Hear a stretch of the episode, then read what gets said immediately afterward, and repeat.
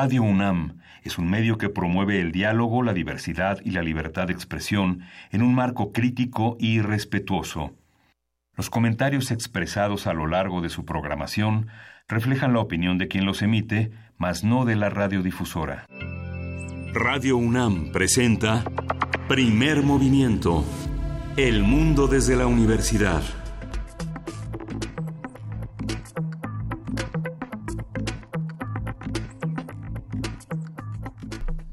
Muy buenos días a todos los que están haciendo comunidad con nosotros. Los saludamos aquí en Primer Movimiento a las 7 de la mañana con 6 minutos. Muy buenos días, querida jefa de información, Juana Inés de ESA.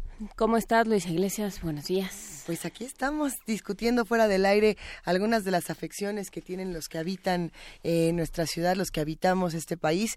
Y no solamente las, las de salud, hay, hay muchísimas cosas que han estado ocurriendo en los últimos días. Por supuesto, el día de ayer, en uno de los foros de pacificación, que ya eh, Pablo Romo ha hablado sobre el término pacificación y se han dicho varias cosas. Sí. Pero, pero digamos, en uno de estos foros en Michoacán, eh, Alfonso Durazo, quien está perfilado para ser el secretario de Seguridad Pública en esta nueva secretaría y en esta nueva idea de la Secretaría de Seguridad Pública que se está planteando para el nuevo gobierno, dijo que le entregaban una seguridad en ruinas y bueno, pues no es... Eh, no es, digamos, el, el diagnóstico más, eh, más arrojado, digamos, es algo de lo que hemos hablado mucho en este programa. Y hace también una serie de reflexiones que son interesantes. Dice, desde luego no puede haber un crimen organizado sin que esté de alguna manera coludida la policía y, por supuesto, sin que esté coludida la, eh, el poder político de cada una de las entidades y, bueno, pues hasta cierto punto también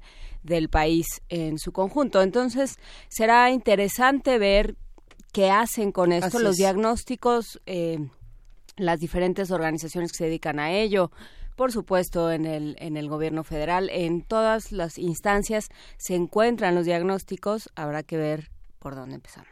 Habrá que ver por dónde empezamos y qué tipo de justicia queremos. Eh, por otro lado, también se hablaba mucho de lo que había dicho en ocasiones anteriores, si no me equivoco, fue en el primer foro.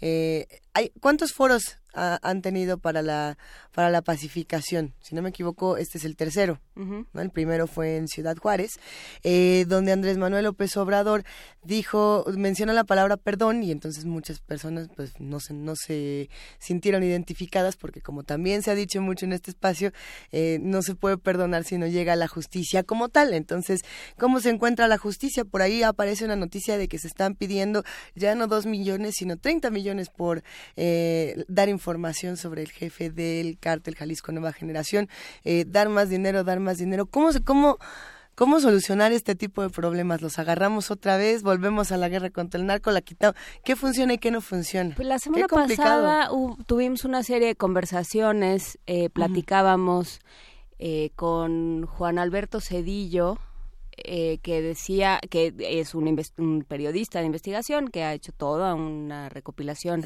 de qué ha pasado con los cárteles.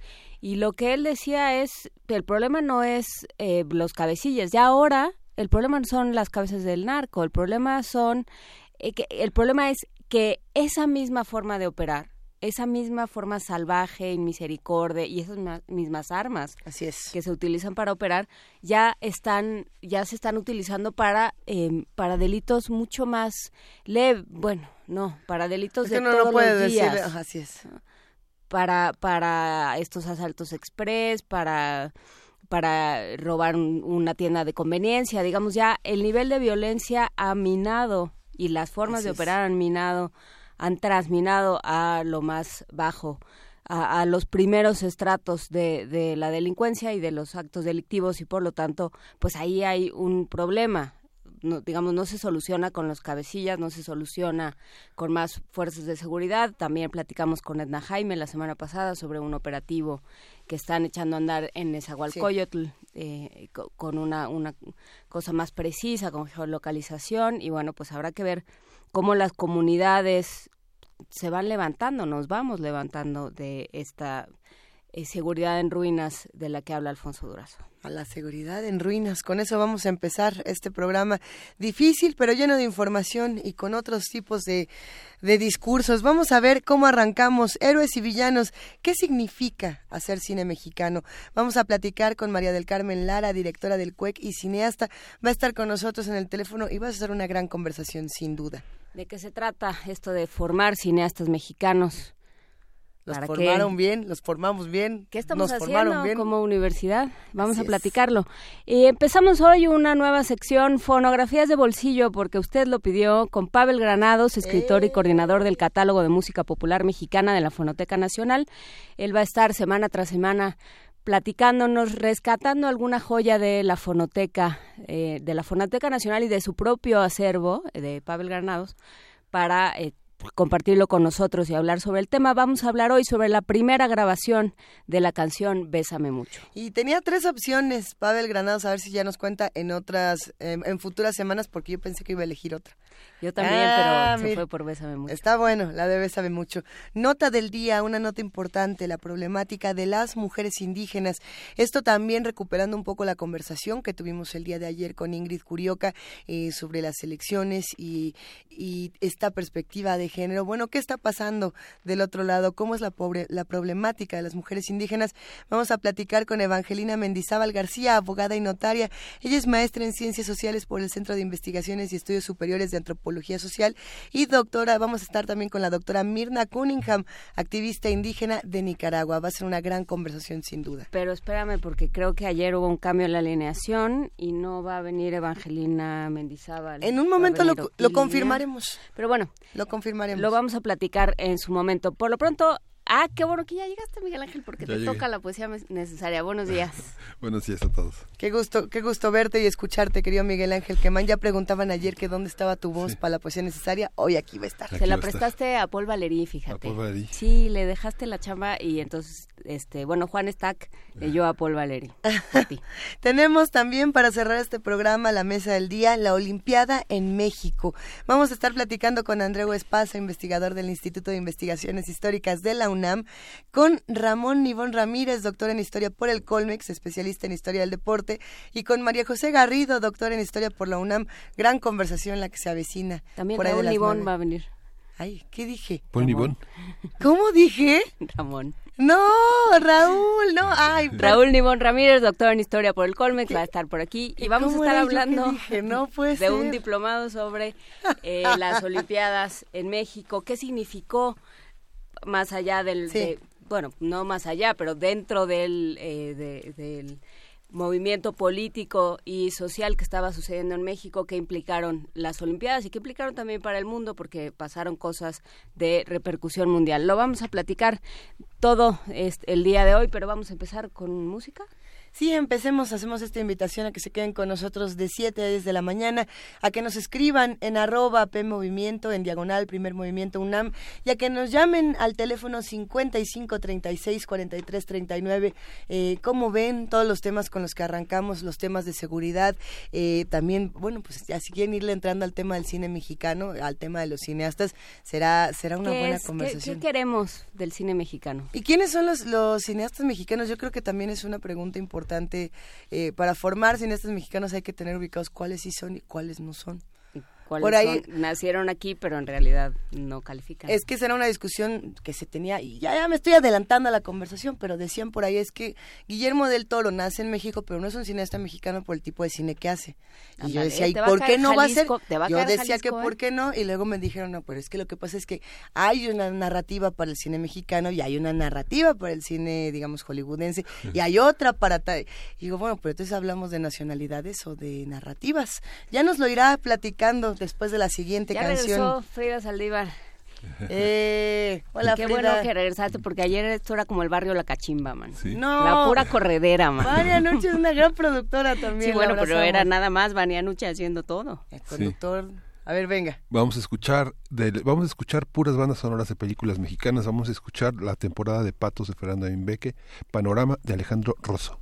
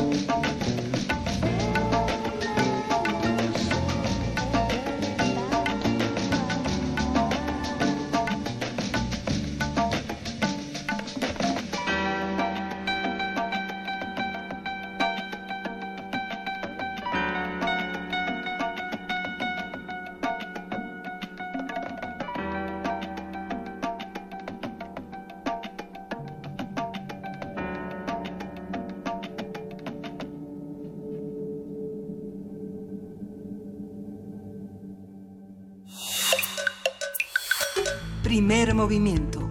Hacemos comunidad. Miércoles de Héroes y Villanos.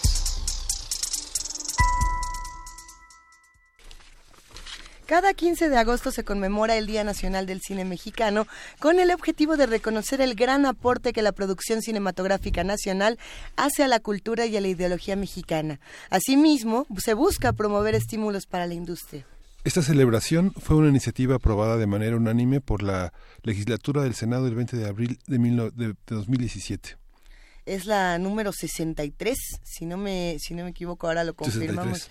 México es uno de los 20 países que más películas producen a nivel mundial, por lo que el cine representa una parte fundamental de la economía al aportar el 15% del producto interno bruto a la cultura.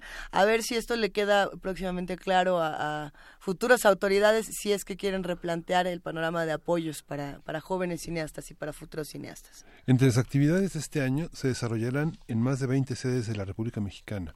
Sobresale el homenaje de la Filmoteca de la UNAM al director Emilio El Indio Fernández, que es una figura icónica de la época de oro del cine mexicano. Y bueno, en el marco del Día del Cine Mexicano, hablaremos sobre qué entendemos por cine mexicano, cómo se define y cómo se educa a un cineasta, entre comillas, mexicano. Para ella nos acompaña María del Carmen Lara, directora del CUEC y cineasta. María del Carmen, buenos días. Muy buenos días, gracias por invitarme. Pues efectivamente, este, nosotros pensamos, ahora que es este 15 de agosto, que esta iniciativa, que fue una iniciativa como de buena voluntad, pues tendría que traducirse a políticas públicas mucho más eficientes para que nosotros realmente podamos establecer un diálogo con el público. Eh, lo que sucede con un día en el, del cine mexicano y no 365 días del año, pues es que finalmente nos programan en un día de baja asistencia, es que realmente sirve mucho en términos de la economía de las salas, de este consumo de los dulces, las palomitas, pero sirve poco a los productores si no hay realmente un respeto. Algunos artículos que hemos venido pidiendo los cineastas mexicanos en relación a la distribución. Me parece muy importante volver a replantearse por qué es importante para un país tener un cine, hablar de su memoria, hablar de sus códigos culturales, hablar de sus preocupaciones, que además, como el lenguaje del cine es universal, pero sí es importante para un país tener su propio retrato, digamos. Entonces, en ese sentido, para nosotros que estamos formando cineastas y que tenemos un programa de óperas primas, pues es muy grave toparnos con que hacemos un esfuerzo enorme por profesionalizar a los estudiantes porque se encuentren con los públicos, tenemos una muestra de cortos que recorre todo el año varias sedes, pero en el momento en que terminamos una película que tiene una historia muy particular, por ejemplo, El sueño del Maracame, que gana premios, que es reconocida, pues nos topamos con que los distribuidores no les interesa o no la consideran económicamente rentable o no quieren llevar la apuesta porque tienen una preferencia que es el cine norteamericano. Esta, esta preferencia, ¿quién la determina entonces? ¿La distribución, eh, las casas productoras o el mismo público, María del Carmen Lara? Mira, yo creo que tiene varias vertientes. Creo que, mm, por un lado, el, el distribuidor elige y elige siempre con una visión muy colorizadora de que el cine que hace negocio es el cine norteamericano. ¿Por qué? Porque se le imponen una serie de políticas que tienen que ver con preferencias de la manera en que se vende o de los horarios o de los días y de los costos. Sin embargo, tampoco apuesta, que ha sucedido cuando ha apostado algunas veces, a tener una diversidad en la en lo que se va a ver en las pantallas. O sea, vemos que llega uno a un complejo de salas y hay ocho veces la misma película Trom 1, Trom 2, Trom 3, 27 veces en las distintas salas con todos los horarios posibles en todos los lugares de la ciudad, es decir, el acceso de la movilidad en una ciudad, por ejemplo, tan complicada como México, como Guadalajara, o llegan a un cine si es que llegan en el resto de la República y llega esa misma película que es una película de factura norteamericana, de la industria norteamericana, donde efectivamente es una industria más poderosa que la nuestra, y hacen cámaras, hacen equipos, nos venden luces, etcétera, pero no se considera, por ejemplo, que de pronto una película como El sueño en otro idioma, que tiene cuestiones muy específicas sobre nuestra cultura, sobre la manera de ver y de criticar inclusive visiones que no son incluyentes, en fin, es algo con lo que también se identifica el público. ¿Por qué ha sido exitosa la cineteca? Pues porque tiene diversidad y porque el boleto es barato. Ese es otro de los temas. En el Día del Cine Mexicano ponen un día el boleto a 10 pesos. En un miércoles que la gente está trabajando, que su acceso y su posibilidad del tiempo libre es muy complicada, que los niños están a punto de regresar a la escuela y hay que comprar libros y hay que... Entonces, realmente no impacta la industria, lo que impactaría es que se hiciera el cumplimiento de las leyes, como en muchos casos en este país. Este, la del cine, que por ejemplo en el artículo 19 obliga a programar el 10% de cine mexicano. Pero lo interesante de esta programación es que es una programación que realmente ofrezca diversos horarios y diversos días. Y no sea una programación que nos pongan a la una de la tarde o a las seis, cuando, o en dos funciones o tres días, porque no funciona. Así no recupera ningún productor. ¿sí? Por otro lado, también pues, se habla de que hay que impedir las prácticas que monopolizan, que ahogan a nuestro cine. ¿No? Tampoco se está respetando esta ley. Tampoco se está respetando la de Profeco, ¿no? Donde se pide pues una elección para nuestro público. Entonces, hay una serie de políticas públicas que se han venido construyendo con el esfuerzo y con la voz de muchísimos cineastas que decimos pues que se tiene que respetar estas leyes y que además tenemos que tener un trato más equitativo porque no lo estamos teniendo. Eso es parte de la formación cinematográfica. Cuando haces una película, pues tu objetivo es llegar a un público. Ese es el final, ese es el cierre del proceso. Cuando tú te enfrentas con el público y ves cuáles son sus reacciones, si se ríe, qué sucede, y cómo se mide eso a veces con la asistencia en las salas. Entonces, si tú no les das diversidad, oportunidad, etcétera, pues no creas públicos. Entiendo también en la parte positiva de esta iniciativa de un día de cine mexicano que se trata de ir formando públicos. Esto ya lo lleva el INCINE desde hace dos años, ¿no? Esta iniciativa que primero participan también este Cinemark, Cinépolis, digamos, los grandes exhibidores, pero yo sí diría, ¿por qué no cada sábado de cine mexicano en las salas que nos permita tener un boleto más accesible para que la gente realmente pueda ir y ver en grandes pantallas, porque ese es también parte de la situación y del reto del cine, ver con nitidez esa fotografía estupenda. México tiene una escuela de fotógrafos excelente, de las mejores del mundo. Lo estamos viendo con los premios que gana Lubeski. Pero ¿qué sucede? Pues que realmente la factura, las historias diversas no llegan también al público. Hay historias buenas, malas en toda la historia del cine y en todos los países. Pero si tú piensas en la película de Almodóvar, por ejemplo, y ves y te ríes este mucho con Mujeres al borde, para la gente de España tiene muchos otros significados el tema del gazpacho, además de ser universal. Igual que Sueño de otro idioma, para nosotros tiene muchos otros significados por nuestra cultura.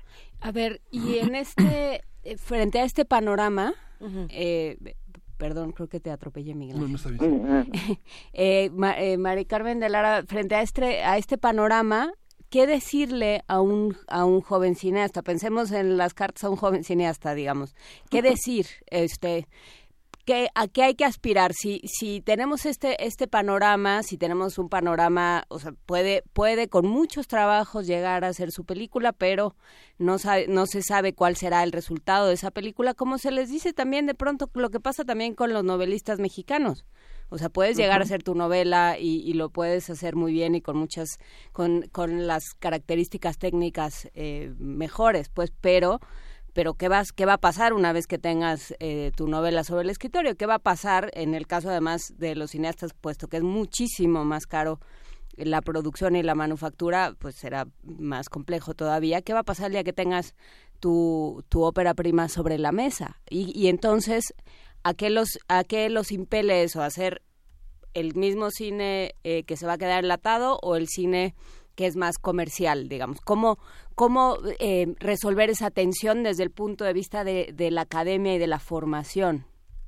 Mira, yo creo que ninguna historia debe de ser pensada desde cómo se va a consumir a nivel comercial, sino tiene que ser pensada a partir de la expresión y de la y de la serie de pulsiones sociales nosotros en la UNAM pues tenemos una visión más crítica. Vamos, con esta visión muchas películas, desde el grito, si hubieran pensado en lo comercial nunca se hubieran hecho y son parte de la historia y ahora son la película emblemática que nos permite ver cómo sucedió el movimiento, cómo, cómo se, desde eso hasta cómo se vestía la gente y cuáles eran sus reacciones para muchos otros elementos de investigación, etcétera. Eso es un punto. Pero ¿qué tenemos que hacer nosotros en la formación?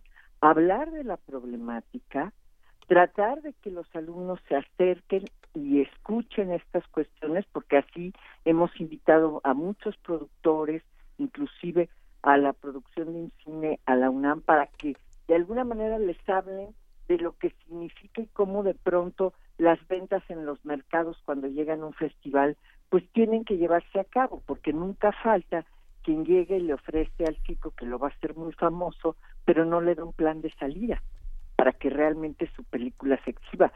Y muchas veces los muchachos casi creen que se las tienen que dar las películas gratuitamente. Y yo digo, ¿por qué? ¿Por qué una película norteamericana sí se paga y una película mexicana no? Cuando además, pues, en términos de muchas condiciones, vivimos condiciones más complicadas. Esto en Francia se ha resuelto. En algún momento en Argentina caminó hacia tratar de, prepararlo, pero bueno, llegó un gobierno de derecha y está deteniendo todo este crecimiento que tuvo el cine argentino. Entonces, yo sí creo que tienen que conocer de distribución, que tienen que participar también como cineastas críticos en las distintas eh, organizaciones que hay, la misma academia de cineastas en México, cada vez que es el Ariel, exige políticas que nos incluyan más en las maneras de construirlas, que nos escuchen, que, que se respeten las que ya existen y que se vea nuestro punto de vista de la necesidad de sí respetar el 10% de las pantallas con buenos horarios. Entonces, este, en este sentido pensamos que los jóvenes, y lo hacemos a través de pláticas, tenemos una de nuestras eh, asignaturas que tiene que ver con legislación, con temas de derechos, que imparte Víctor Ugalde, que ha sido muy eh, participativo, muy activo en todos estos temas, que conoce mucho de cuáles han sido las trabas de distribución para muchas películas y que se no nada más se hable de eso, sino también desde la perspectiva de la asignatura de producción, se hable de la importancia de conocer cuáles pueden ser tus públicos blancos.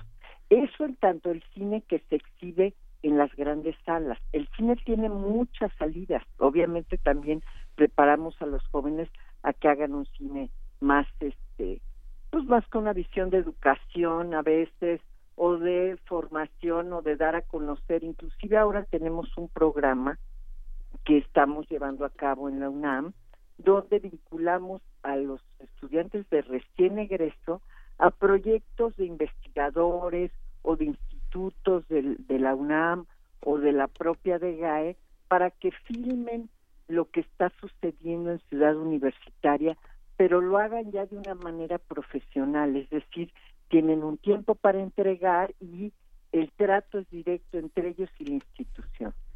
Eso me parece un ejercicio importante para saber qué pasa con tu película. Y sabemos, pues, que en ese sentido el hacer cine y el conocimiento del cine se va sentando cada vez que tú vas encontrándote con la práctica, igual que un buen escritor, pues no escribes nada más un libro, bueno, hay unos que sí son magníficos, pero digamos, tratamos de que escriban más libros, tratamos de que hagan más cine, pero también tratamos de que las políticas públicas nos entiendan como una sociedad diversa, incluyente, y que nos merecemos y debemos tener una visión que proteja nuestro cine, porque lo hacen los demás y no lo hace México. Y México todos hablamos de que tiene mucho talento, pues sí, sí hay mucho talento, sí hay películas que han trascendido a nivel mundial, ¿no? Pero también necesitamos reconocer que tienen que ser exhibidas a precios accesibles. Sí, María del Carmen, ahí, me surgen algunas preguntas. ¿Cuánto, digamos, eh, hay una, hay una parte, hay, una, hay muchas escuelas de cine, digamos, tenemos una escuela en la universidad que es muy importante por todo esto que señalas, que se producen cuestiones que no es que están fuera del área comercial, lo que quiere decir que algo que se convierta eh, en, en, un éxito no tiene que ser estrictamente comercial. Puede haber cosas muy exitosas que están desde la perspectiva académica, pero ¿qué papel juega, qué papel juega el, el, CUEC? Se fundó en 1963, ¿no? 63. 63, digamos, tenemos ya muchos años eh, en, el, en el terreno del cine, pero no sé, yo recuerdo de los años 80 este, ver a María Rojo luchando por el tema del cine, a, Víctor Hugo sí. Banda, a Fernández Unzaín, y nunca se ha podido hacer nada. Pareciera que también el cine... Hacer, ¿eh? Pero pareciera que el cine es, es, un instrumento muy fuerte que, que, ha sido censurado. El cine documental este, apenas se exhibe, digamos. ¿Cuántos documentales tenemos que tener? Documentales de dos minutos, de cinco minutos. ¿Quién defiende, quién defiende eso fuera de las salas universitarias? Recordamos las crónicas de García Riera, este, de, de Paco Ignacio Taibo, de José de la Colina, este, encerrados en un cineclub para diez personas, digamos, viendo el cine extranjero importante. ¿Cómo, claro. cómo, cómo defenderlo de otra manera?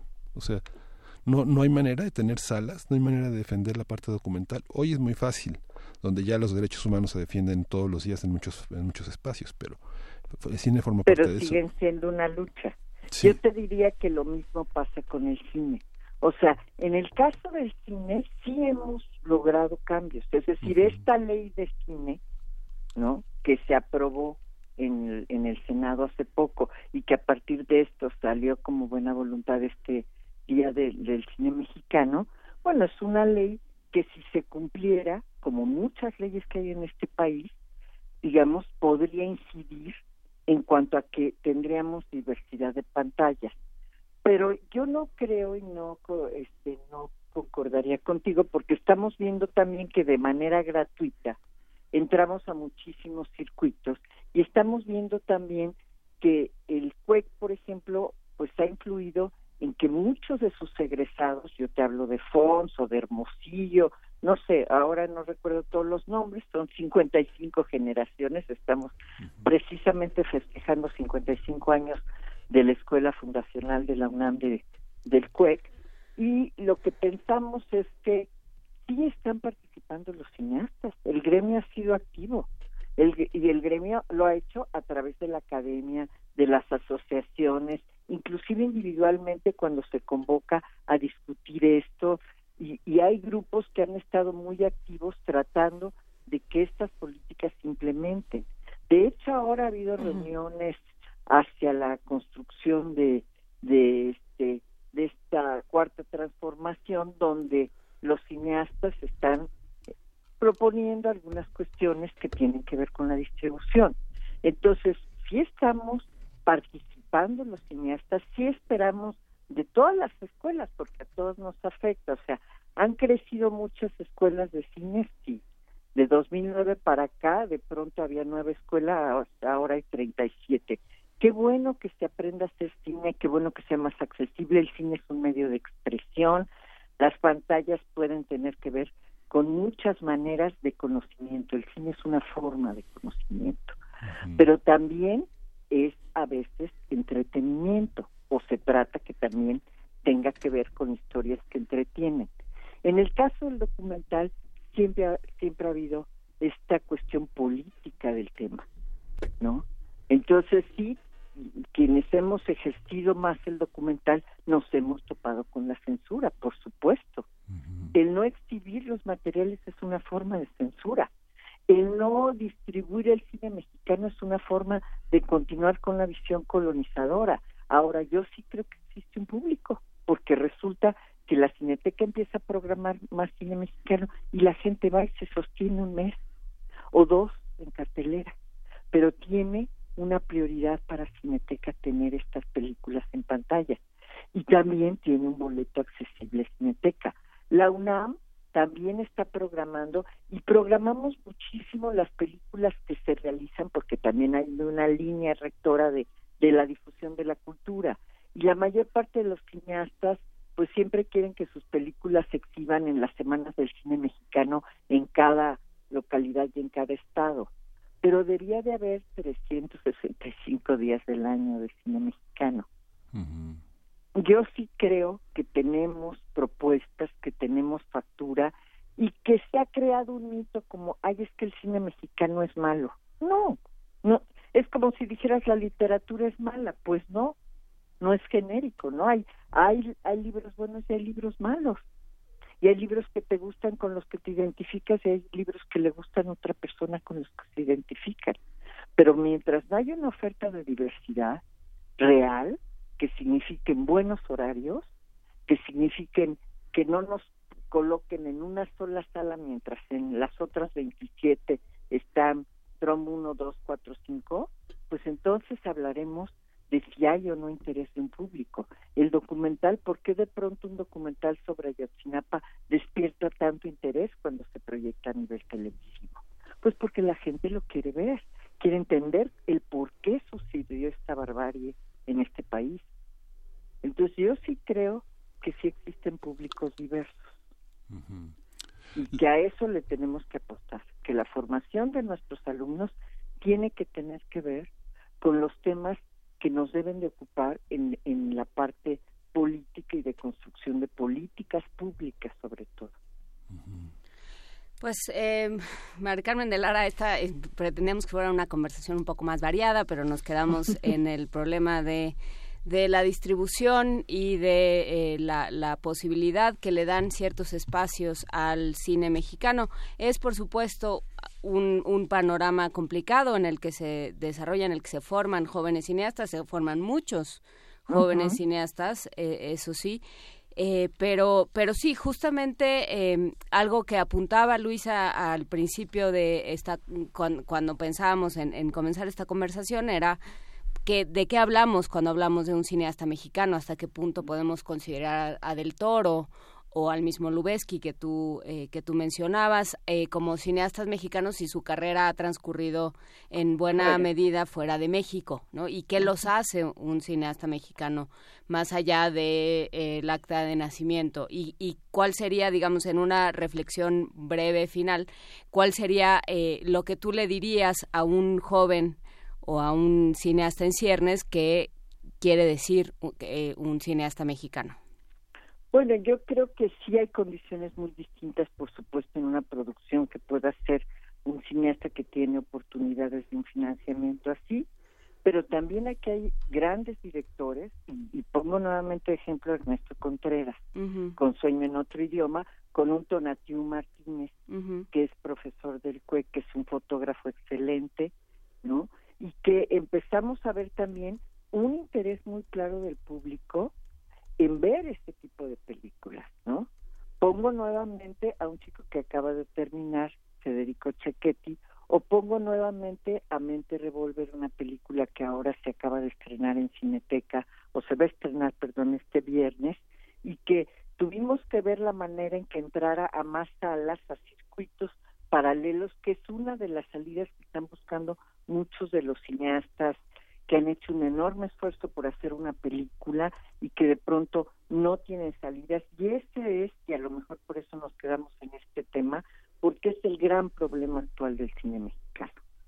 ¿No? Se produce efectivamente bastante, pero la salida, este cuello de botella que tiene que ver con política y con visión sigue siendo un problema para todos los cineastas, inclusive para el Estado.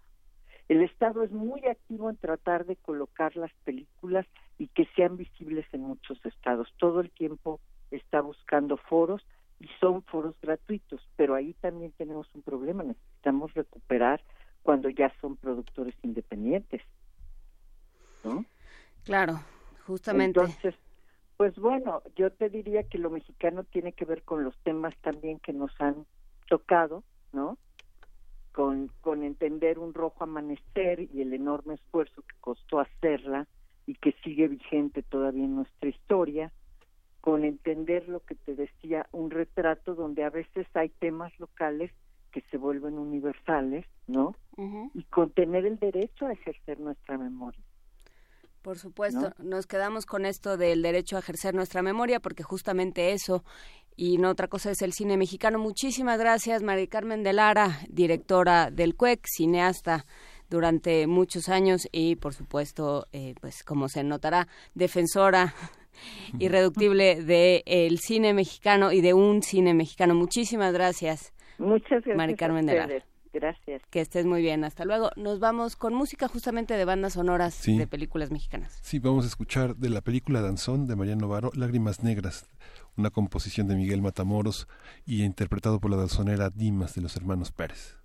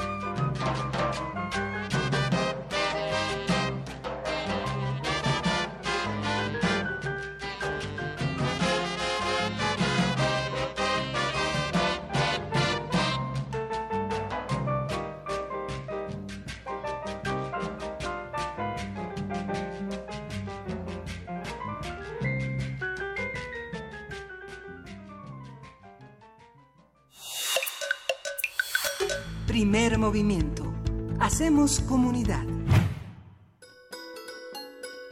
Fonografías de bolsillo.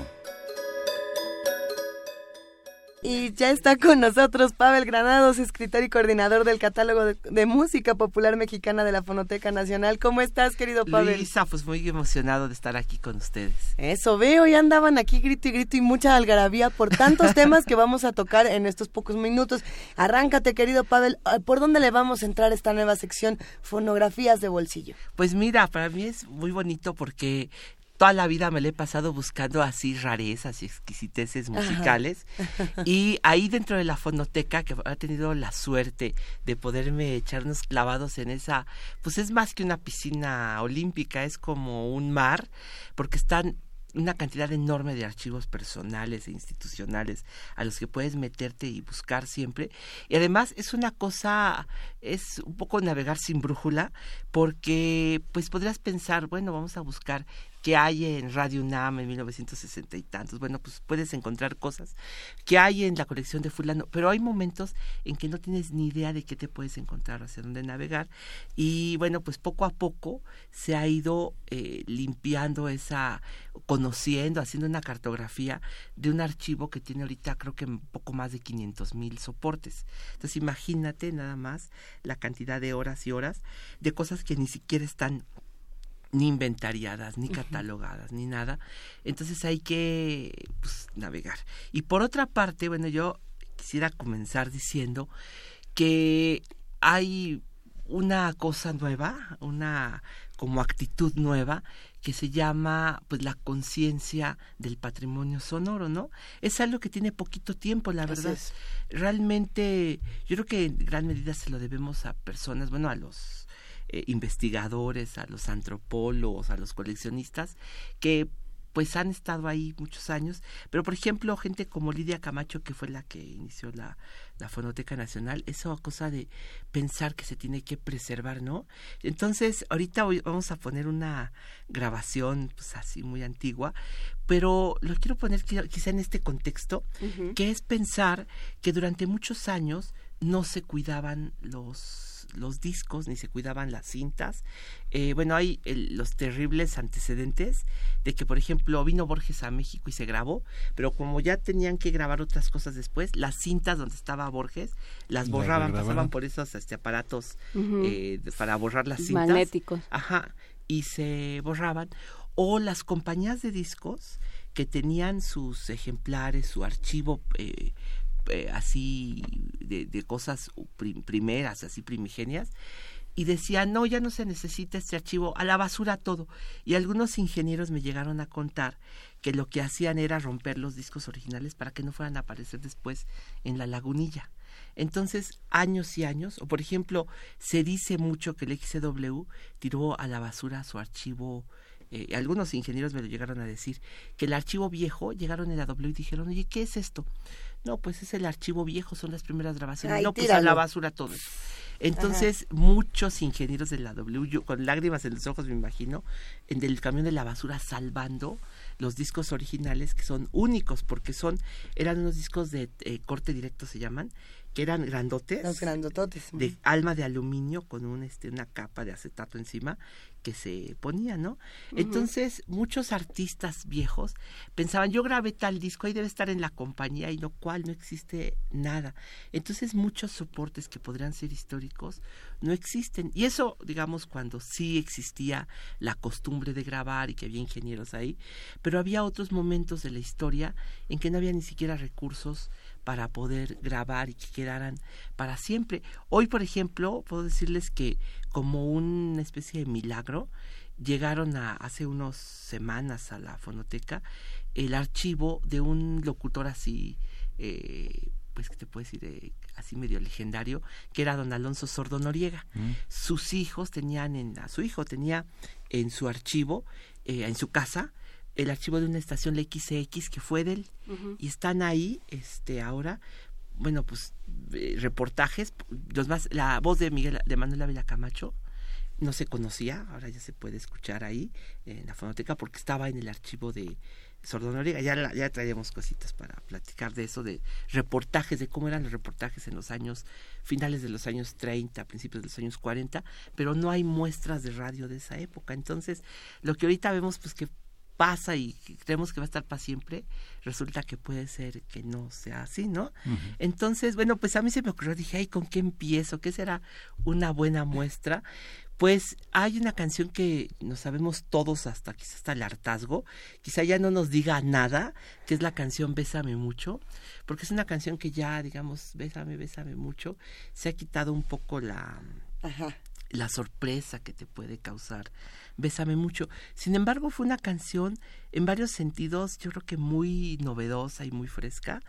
Eh, los mexicanos siempre hemos hablado de besos y nuestras canciones de, de besar están así, pero digamos, entregar el alma en un contexto de la despedida tenía mucho sentido en 1941 eh, cuando lo estrenó Consulito Velázquez, una muchacha que tenía entonces 16 años y que decía que nunca había dado un beso yo, bueno, quién sabe, eso sí, vete a saber, este, eh, estudiaba con las monjas, estudiaba eh, con el conservatorio, estaba, estaba estudiando piano. Era una mujer, una muchacha que sabía técnicamente los secretos del piano, eh, fue muy elogiada por concertistas así como Rubinstein, este, que la elogiaron, pero bueno, Consolito Velázquez, como que era una mujer que se, ella tenía muchas alturas y decía eh, que mucha altura, digamos, técnica, y decía que mientras estaba entre una clase y otra, se le ocurrían melodías así que muy tontas, ¿no? Y que se le quedaban así y después se le olvidaban. Un día dijo, no, debería acordarme de qué escribo. Entonces, una de esas melodías, tra, ta, tan, tra, ta, ta, ta, tan, la escribió y después un día que la vio ahí en las papeles, dijo, ay, la voy a continuar y se siguió e hizo una canción que es de algún modo sencilla, aunque si ves la partitura original tiene su complejidad, pero la dio a la a, la llevó a que la a una compañía de discos gustó mucho y se estrenó Bésame mucho. Ahora es una canción que la consideramos un bolero, pero en realidad no, en realidad es una canción que era originalmente un blues, que así le decían al foxtrot lento en esas épocas, al, al blues a principios de los años 40, finales de los 30, y lo grabó una mujer que para mí ha sido un misterio, que le decían la eh, la cancionera del bastón de cristal, la dama del bastón de cristal, a Chela Campos, una mujer muy bonita de aquí de la Ciudad de México. Cuando era niña se cayó del tranvía, entonces en una pierna y siempre andó toda la vida con un bastón.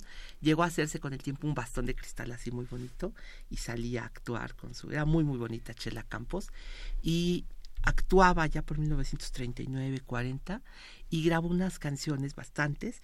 Después, en algún momento, yo, le, no sabes, es de los fantasmas que más he perseguido, Chela Campos. Yo tengo ahí en mi casa pegadas algunas fotos de ella y nunca he sabido mucho más allá de ella. Murió en 1982, se fue a la India, se enfermó de quién sabe qué, regresó enferma, ya no se pudo curar y dejó grabada con una orquesta muy famosa, los hermanos Domínguez, esta canción que es mucho. ahorita que lo escuchemos van a ver cómo es una canción que tiene otra este, textura, otra forma de ser interpretada. Pues es un blues de 1941, los hermanos Domínguez y Chela Campos. Pues vamos a escucharla. Muchísimas gracias, Pavel no, Granados. Y nos escucharemos por aquí todos los miércoles. Si tienen aquí entre el público alguna petición, algo que les quisiera ver, si, si existe en la fonoteca, pues que nos escriban, ¿no? Pues mira, con esto empezamos, inauguramos esta sección Fonografías de Bolsillo y vamos a ver por dónde se va, qué pide la radio escuchas y qué no, qué se te ocurre, porque sabemos que tienes otras opciones que están buenísimas. Ah, hay un montón de cosas. Montones. Gracias, querido Pavel. Al contrario, Luisa, gracias. Bésame mucho.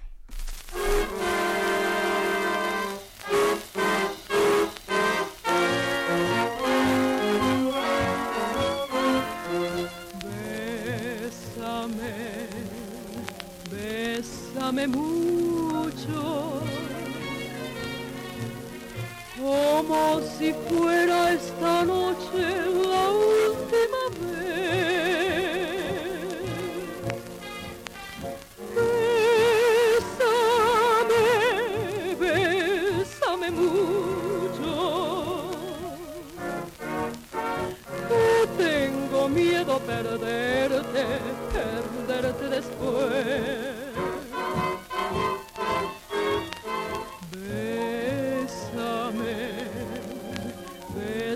Mucho,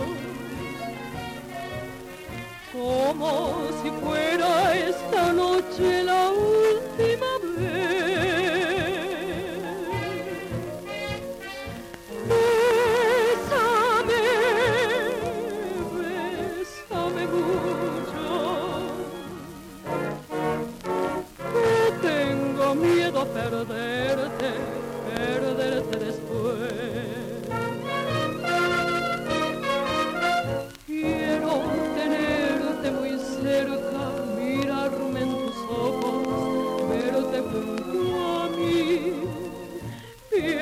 que tal vez mañana yo ya estaré lejos, muy lejos de aquí. Bésame bésame mucho, como si fuera esta noche la última vez.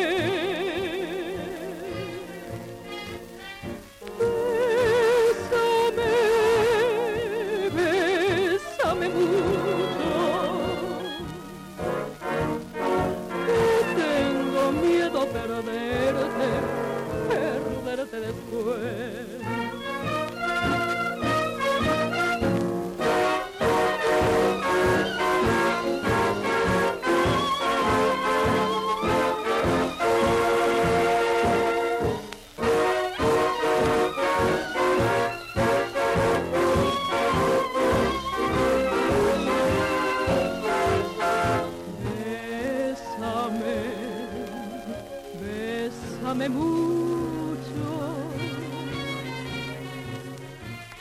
como si fuera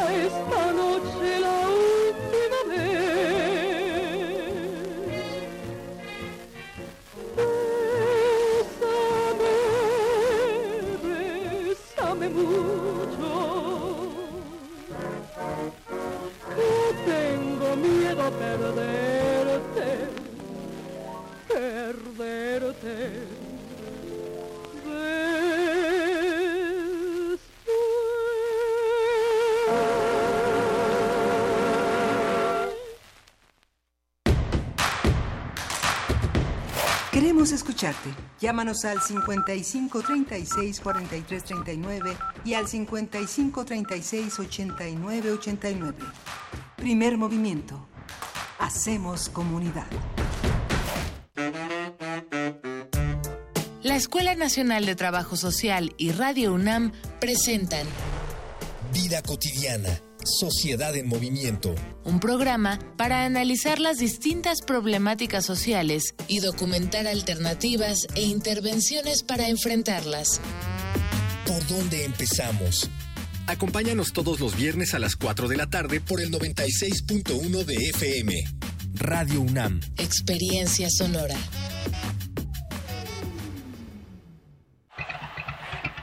Mm, nada como caminar por las calles y percibir la otra ciudad. Esa alternativa escondida entre el bullicio y el asfalto. Se parte de Escaparate 961. La revista cultural que te ofrece las otras opciones. Viernes a las 15:15 por el 96.1 de FM. Radio UNAM, Experiencia Sonora.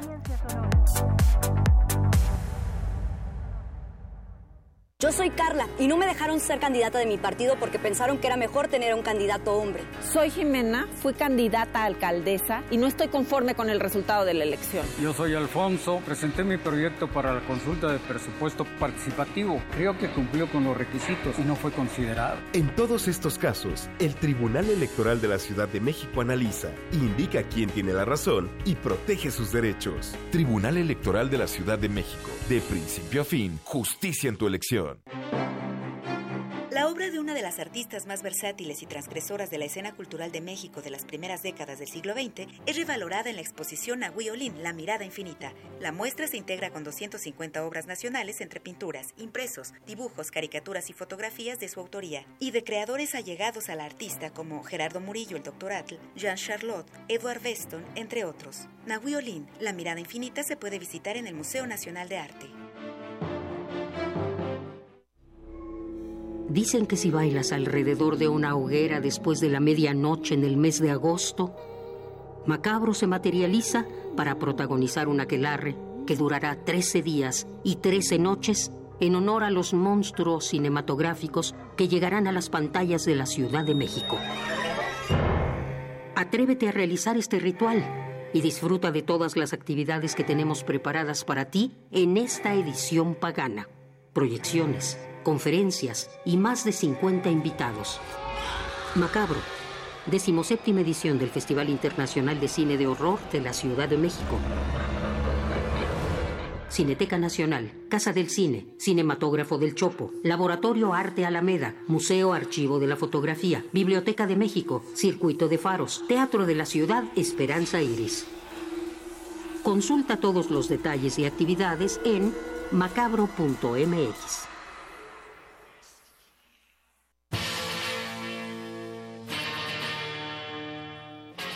Después de 50 años, cuando despertamos, el rock seguía ahí.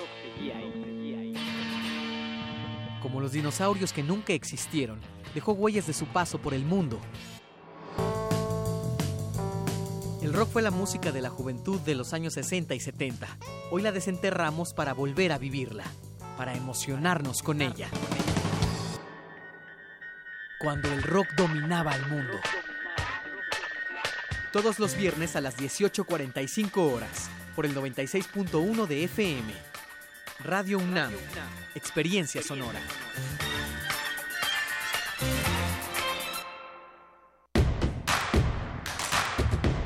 Síguenos en redes sociales. Encuéntranos en Facebook como Primer Movimiento y en Twitter como arroba PMovimiento. Hagamos comunidad.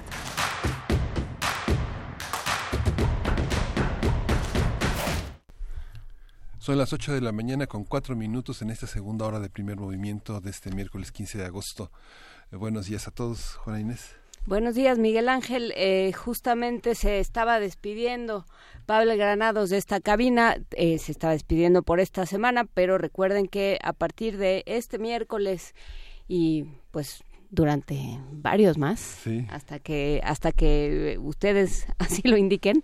Vamos a estar platicando justamente de estas fonografías de bolsillo eh, cómo recuperar la memoria. Si ustedes tienen si tienen una grabación por ahí maravillosa si quieren si quieren hablar de algún tema en particular si hay algún alguna voz que quisieran escuchar, algo que quieran consultar o comentar de la Fonoteca Nacional, pues eh, están, por supuesto, abiertas nuestras redes sociales y nuestras vías de comunicación para que así lo hagan. Estamos en arroba PMovimiento en Twitter, en Primer Movimiento en Facebook, en el correo electrónico primermovimiento arroba gmail primer movimiento unam arroba gmail.com y desde luego en el 55 36 43 39 hoy sí pueden llamar porque hoy sí estamos todos. Completos. Estamos completos. Y nos vamos por lo pronto a nuestra nota del día.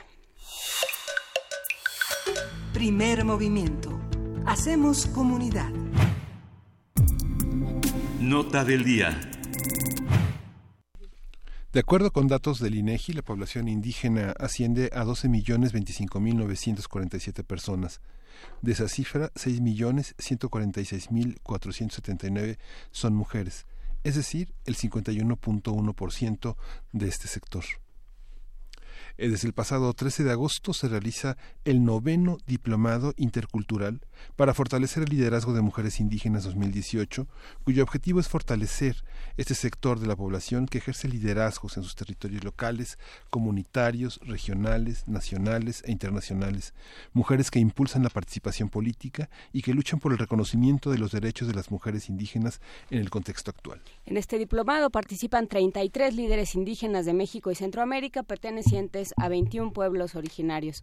Vamos a platicar sobre los temas discutidos en este diplomado sobre mujeres indígenas que organizó el Programa Universitario de Estudios de la Diversidad Cultural y la Interculturalidad Veamos cómo está planteada la agenda, quién está involucrado en los temas de las mujeres indígenas, cómo se integra esta problemática al proyecto del nuevo gobierno. Y para ello nos acompañan Otilia Lux de Coti, de Cotí, Maya Quiché de Guatemala, fue directora del Foro Internacional de Mujeres Indígenas, experta indígena del Foro Permanente de los Pueblos Indígenas de Naciones Unidas, es vicepresidenta del Foro sobre Cuestiones Indígenas de Naciones Unidas y representante de Guatemala en el Consejo Directivo de la UNESCO, fue diputada en el Congreso de Guatemala e integrante del movimiento político WINAC. Buenos días, Otilia. Muchas gracias Muy por buenos estar aquí. días, Juana Inés. También está con nosotros la doctora Mirna Cunningham, activista indígena de Nicaragua. Ha participado en procesos políticos sociales vinculados a la lucha por los derechos de las mujeres y de los pueblos indígenas en América Latina. Buenos días, bienvenida. Buenos días, muchas gracias. ¿Cómo empezamos por este tema, por estas problemáticas? ¿Por dónde sería lo mejor eh, para que todos estemos, digamos, en el, en, el mismo espacio?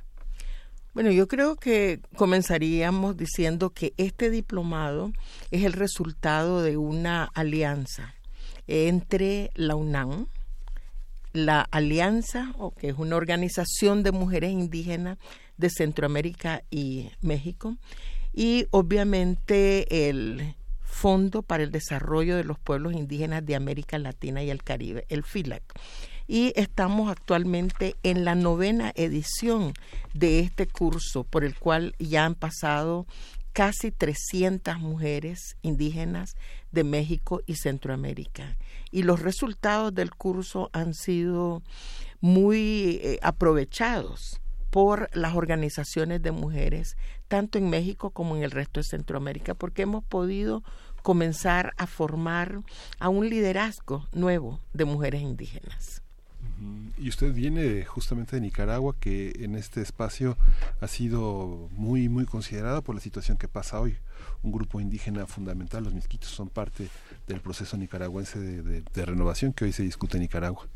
Bueno, nosotros en Nicaragua tenemos prácticamente 30 años de haber eh, logrado el reconocimiento de los derechos de los pueblos indígenas y el establecimiento dos regiones autónomas. Tenemos 30 años de ejercicio de autonomía en casi el 50% del territorio nacional.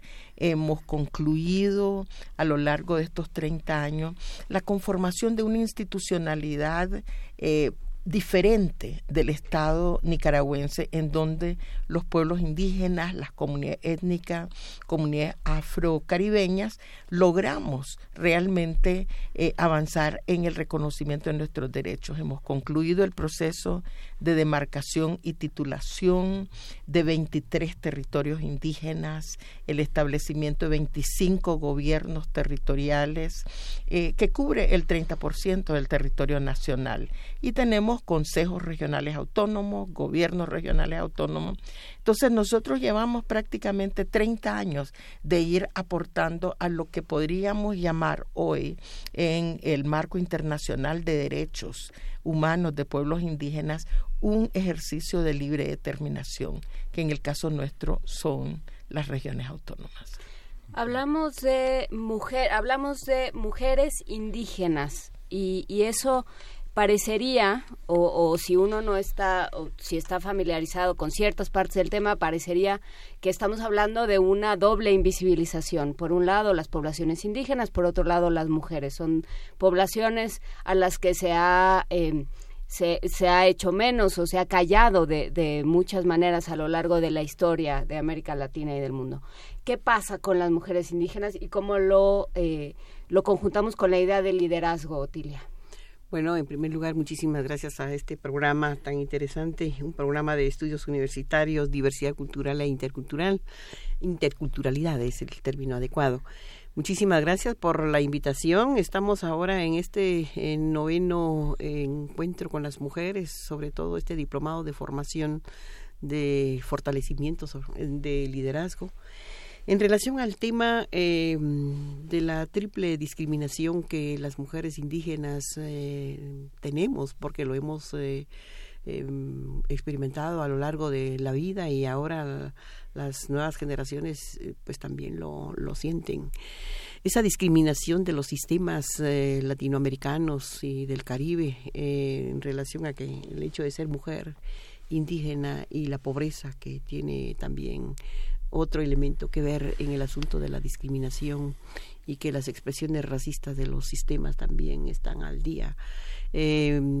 esto nos ha motivado a los países y particularmente esta iniciativa impulsada por la UNAM, el FILAC y el, el, programa, eh, sí, la, ahora no sé, me parece que es un instituto, va a ser instituto, pero es la CDI, ah. la CDI, ¿verdad? Que es la otra que también nos ha apoyado muchísimo.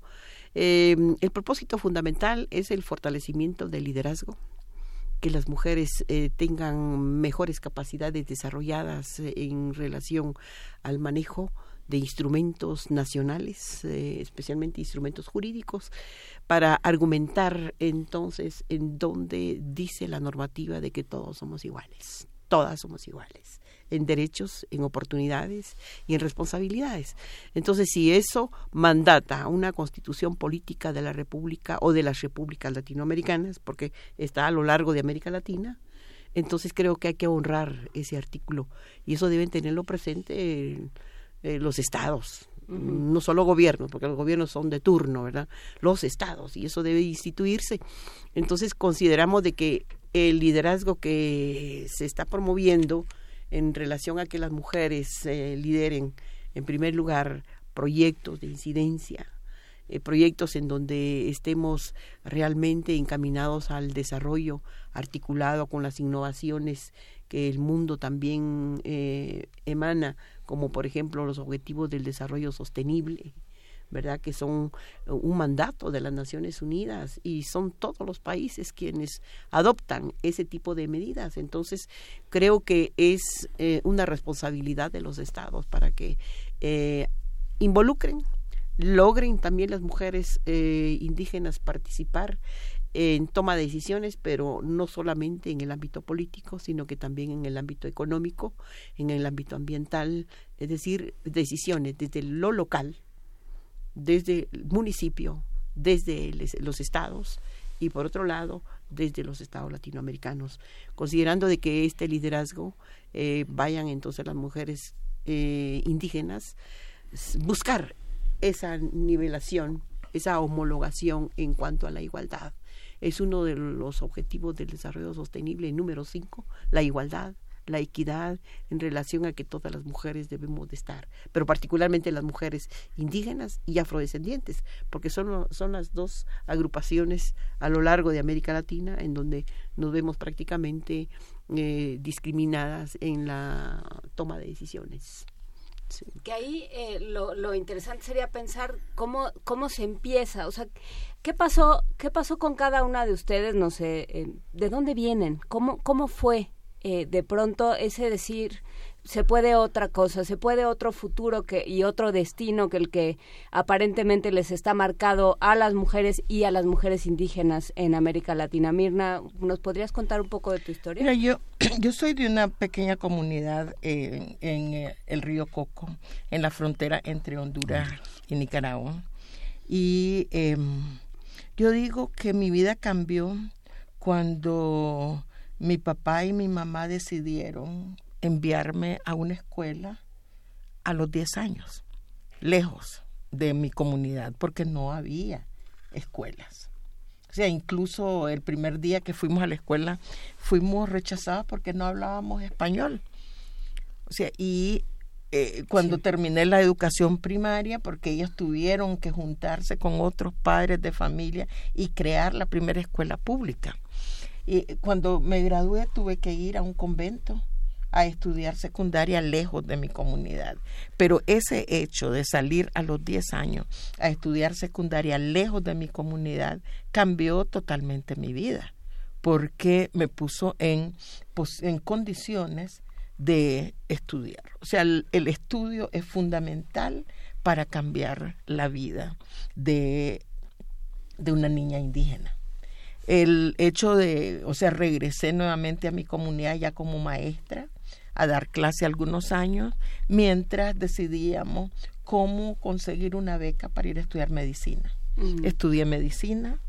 Cuando regresé de estudiar medicina, me di cuenta que en la universidad no había aprendido a valorar la medicina tradicional y volví a encontrarme con las médicas, los médicos tradicionales de mi comunidad, especialistas en algunas enfermedades propias del pueblo misquito. Entonces comencé a trabajar, primero fui cirujana, después estudié salud pública y después ya me metí a la vida política y he tenido distintas responsabilidades a nivel nacional y cuando ya me jubilé me pasé a trabajar más en el, en el movimiento indígena a nivel internacional. O sea, en el foro permanente sobre cuestiones indígenas y en el seguimiento al establecimiento de estándares internacionales de derechos humanos. Entonces creo que hay algunos hechos que han sido determinantes, como les digo, el poder ir a la escuela, poder ir a la universidad, lograr una beca, poder después participar en un proceso en, revolucionario en Nicaragua que cambió la estructura de Nicaragua, el hecho de poder establecer las regiones autónomas en Nicaragua y comenzar realmente a construir un proceso de ejercicio de derechos colectivos de los pueblos indígenas. Lo que leemos en distintos instrumentos, nosotros lo hemos venido construyendo a lo largo de los últimos 30 años en Nicaragua. Eso es, eso es hermoso, pues, o sea, si uno piensa en la vida Después logramos, por ejemplo, cuando establecimos la universidad, nos dimos, eh, eh, cuando establecimos la autonomía, nos dimos cuenta que no teníamos gente para trabajar en la autonomía. Entonces creamos nuestra propia universidad y comenzamos a formar nuestra la propia gente de la región. Ahora tenemos escuela de medicina intercultural, tenemos, o sea, formamos a la propia gente de la región. Entonces la autonomía ahora es dirigida por la propia gente de la, de la región. Después nos dimos cuenta, cuando se acabó la guerra en los 80, que teníamos el peligro de que nos invadieran colonos porque resulta que la mitad de Nicaragua era autónoma en manos de 15% de la población. Entonces, ¿cómo lo vieron lo, no solo los ganaderos, sino también los campesinos pobres nicaragüenses mestizos que estaban siendo expulsados en el, a los en el año 90, cuando cambia la revolución, pues obviamente comienza a cambiar nuevamente la reforma agraria y todos los títulos que se habían entregado a campesinos pobres comenzaron a perderse, tuvieron que empezar a endeudarse, perder sus tierras y fueron expulsados del Pacífico y Centro Norte. Entonces nos dimos cuenta que aunque teníamos autonomía, teníamos que asegurar el derecho a la tenencia, la seguridad jurídica de los territorios indígenas. Entonces, nuevamente a trabajar la ley de tierras para garantizar las tierras colectivas. Ahora tenemos un modelo autonómico que articula la autonomía regional multiétnica con los gobiernos territoriales indígenas, con los gobiernos comunales. Es un modelo de autonomía que es propio de Nicaragua, porque obviamente cada país busca la forma como garantizar el ejercicio de derecho a la libre determinación de los pueblos indígenas. Entonces yo digo que mi experiencia es, es única es única y lo que puedo llevar al movimiento indígena internacional es precisamente eso, esa experiencia que hemos acumulado a lo largo de toda de todos estos años. Es que es justo muy interesante pensar que cada región eh, de Latinoamérica va a tener un modelo diferente y tiene una historia mm. diferente eh, que se pero que, al mismo tiempo es la misma. Es que es, es, interesantísimo. ¿Cómo se vive en otras regiones? ¿Cómo es esta historia que nos compartes tú? De acuerdo con lo que tú dices, Luisa, en que todos somos distintos, eh, hay sistemas diferentes. Eh, lo que no cambia son las raíces históricas. Eh, lo vemos nosotros realmente a lo largo de los pueblos indígenas que tenemos mucha coincidencia, hay convergencias desde la perspectiva cultural y desde la perspectiva de ser también eh, los pueblos oprimidos. eh, después de la colonización. Entonces, está el tema de la colonización también en el debate nuestro de cómo descolonizarnos.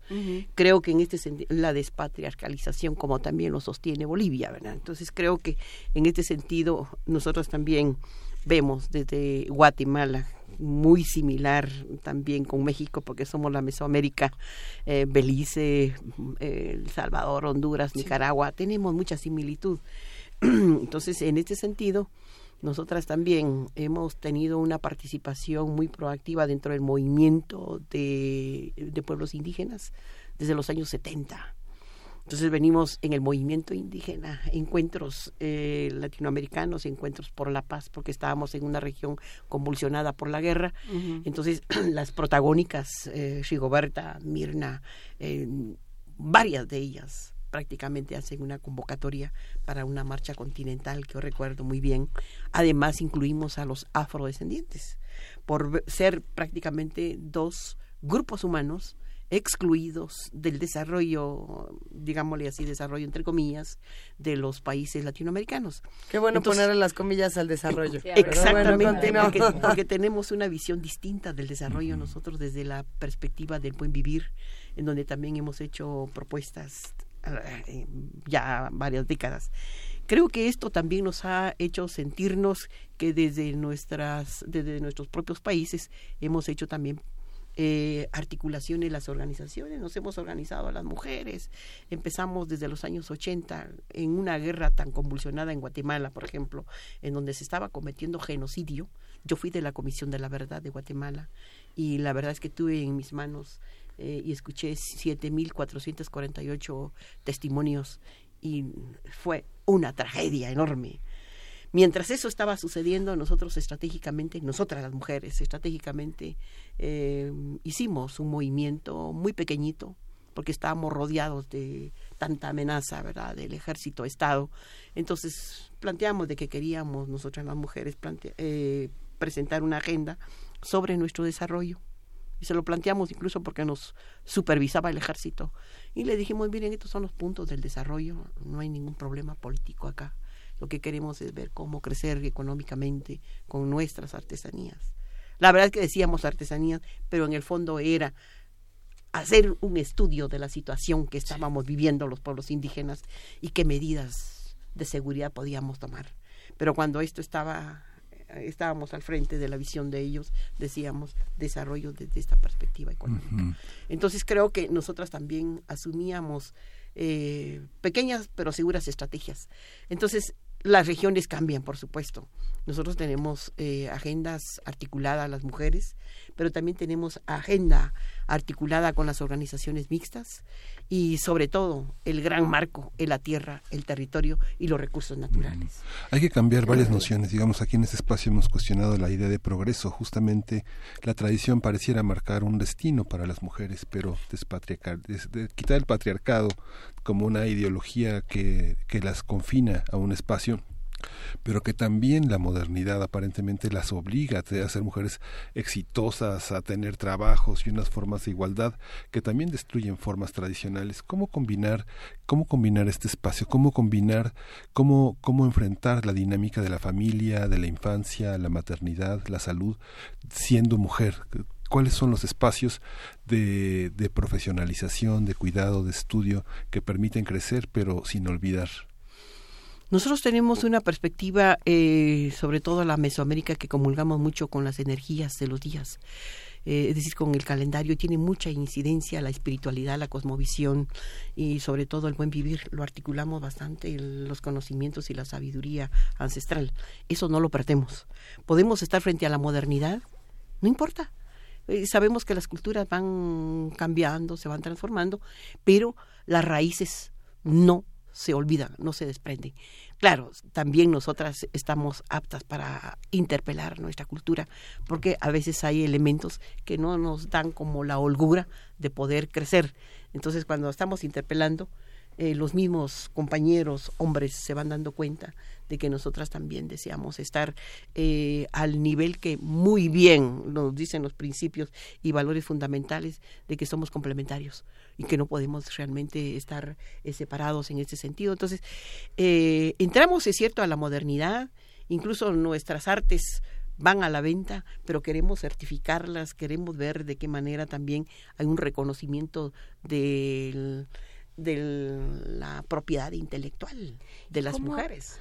Eh, hablaba Mirna del, del tema de la educación a las niñas. Sigue siendo un problema en, en México, por lo menos, y yo me imagino que en buena parte de América Latina que las niñas vayan a la escuela, que las niñas reciban una educación, ah, una educación básica, ya no, este, por supuesto también la, la media, la superior, etcétera, pero, pero desde la educación básica hay una preferencia por lo, porque si alguien tiene que ir a la escuela, que sea el niño, que sea el hombre.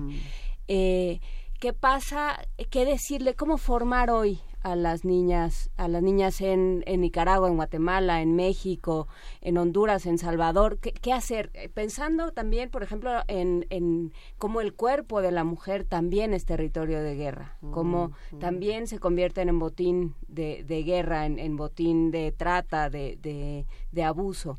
¿Cómo formar hoy a las niñas, Mirna Otilia? en los últimos 15 años podemos decir que ha cambiado el acceso de las niñas a la escuela. Hay más niñas que en los últimos 15 años han comenzado a ir a la escuela. Sin embargo, esta educación se ha orientado básicamente a cumplir con el objetivo del acceso, no necesariamente a la calidad educativa. ¿Qué tipo de educación? Nosotros desde los pueblos indígenas consideramos que esta educación que se da en las escuelas, de alguna manera necesita transformarse. Cuando hablamos de calidad, ¿cuál es la transformación que esperamos? ¿Cómo logramos que esta educación no solo sirva para niñas y niños, sino que sea una educación que sirva para cambiar el modelo racista que existe en la sociedad? Que sirva para cambiar esa cultura de violencia que existe en la sociedad. ¿Cómo hacemos que se comience a valorar nuevamente eh, cuestiones tan importantes como la complementariedad, la reciprocidad, la solidaridad, el respeto a los mayores. En nuestras comunidades se considera que el que va a la escuela se pierde, niño o niña, se pierde en el sentido de que la escuela hace que deje de respetar a los mayores. Entra en esta idea del desarrollo, como decíamos. Pierde su idioma. Mm, tiene que, ha tenido que blanquearse ante el resto de la sociedad para ser aceptado. En nuestro diplomado con las, con las compañeras con las que estamos actualmente, las 33 mujeres nos dijeron que el primer lugar donde fueron discriminadas fue en la escuela y no solo en la escuela primaria, en la universidad, en la escuela secundaria, cuando ellas salen de su comunidad y se ponen en contacto con el resto de la sociedad, se dan cuenta que son indígenas porque comienzan a ser discriminadas comienzan a ser maltratadas.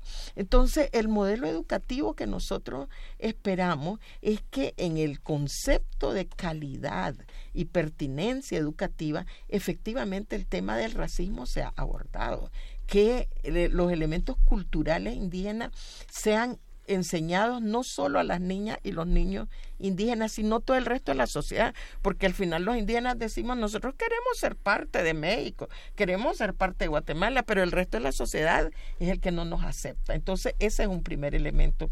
Por eso es tan importante el tema de la interculturalidad. Ahora, obviamente lo que nosotros encontramos en nuestros países es que ahí ha crecido la violencia distintos tipos de violencia. Y obviamente esa violencia afecta más a las niñas que a los niños y vuelve nuevamente a limitar su acceso a la escuela. O sea, las niñas que tienen que caminar a la escuela son violadas en el camino. O algunas llegan a las escuelas y los mismos docentes son los que eh, las maltratan y las violentan. Entonces, el tema de violencia no solo es dentro del hogar, eh, dentro de la es. comunidad por usos y costumbres. Eh, violencia si llegan a una escuela, en, un, en una finca que está siendo fumigada con insecticidas y las están contagiando y desde los 10 años ya tienen cáncer.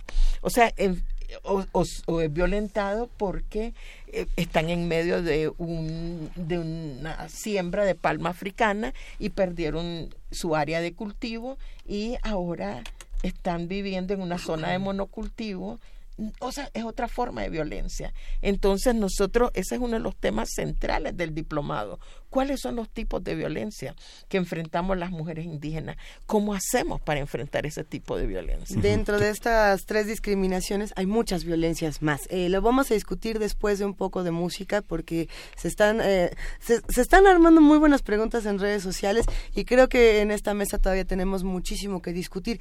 ¿Qué vamos a, Vamos a a- escuchar? estamos, estamos conversando con Otilia Lux de Coti y la doctora Mirna Cunningham y vamos a escuchar Sueño en ot- de, la, de la cinta Sueño en otro idioma de Ernesto Contreras eh, con letra de Francisco Javier Feliz Valdés y Denise Gutiérrez Sueño en otro idioma canción Sicril.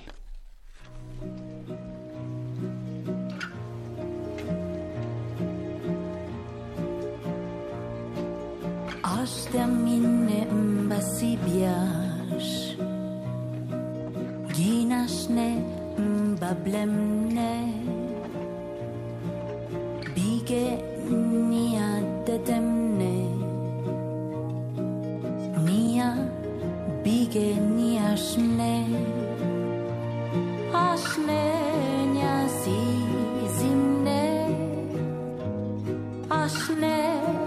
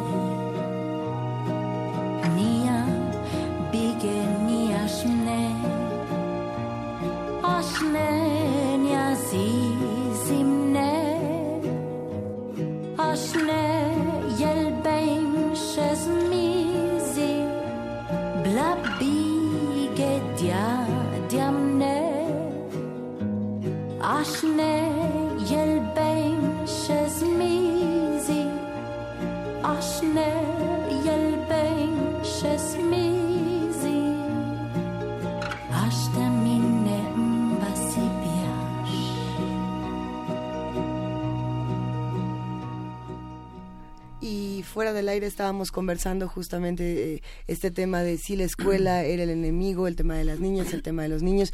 Y, y creo que dentro de esta diversidad lingüística que además caracteriza a los pueblos originarios, ah, habría que discutir si ese es el modelo de escuela necesario o no, o qué tipos de escuela estamos eh, buscando. Eh, Ayer, por ejemplo, en, redes sociales salió una controversia que me llamó mucho la atención y era el, el lenguaje incluyente, que constantemente en este programa se, se menciona. ¿Qué pasa cuando las mujeres indígenas tienen que discutir la diversidad lingüística, pero también tienen que entrar al tema del lenguaje incluyente que incluya a las niñas en las escuelas, que haga también una, una diferencia en estas otras cosas? ¿Cómo, ¿Cómo podemos entrar a un tema como esto o seguir esta conversación? Otilia, tú hablabas de, por un lado, de educación sexual y hablabas de lo que se, lo que llaman, lo que han llamado ustedes calidad educativa, que es muy interesante cómo han ido secuestrando los conceptos y los les han dado la vuelta y los han hecho funcionar para lo que lo que necesitan como poblaciones indígenas y como poblaciones eh, interculturales. ¿Qué pasa con estas ideas de, eh, otra educación, otro tipo de educación de la que plantea el Estado?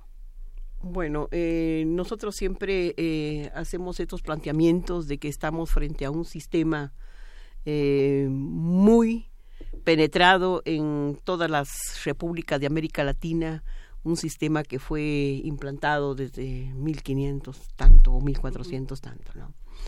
Eh, en este sentido, el sistema se ha convertido en un sistema muy poderoso y, y, de una hegemonía cultural muy fuerte.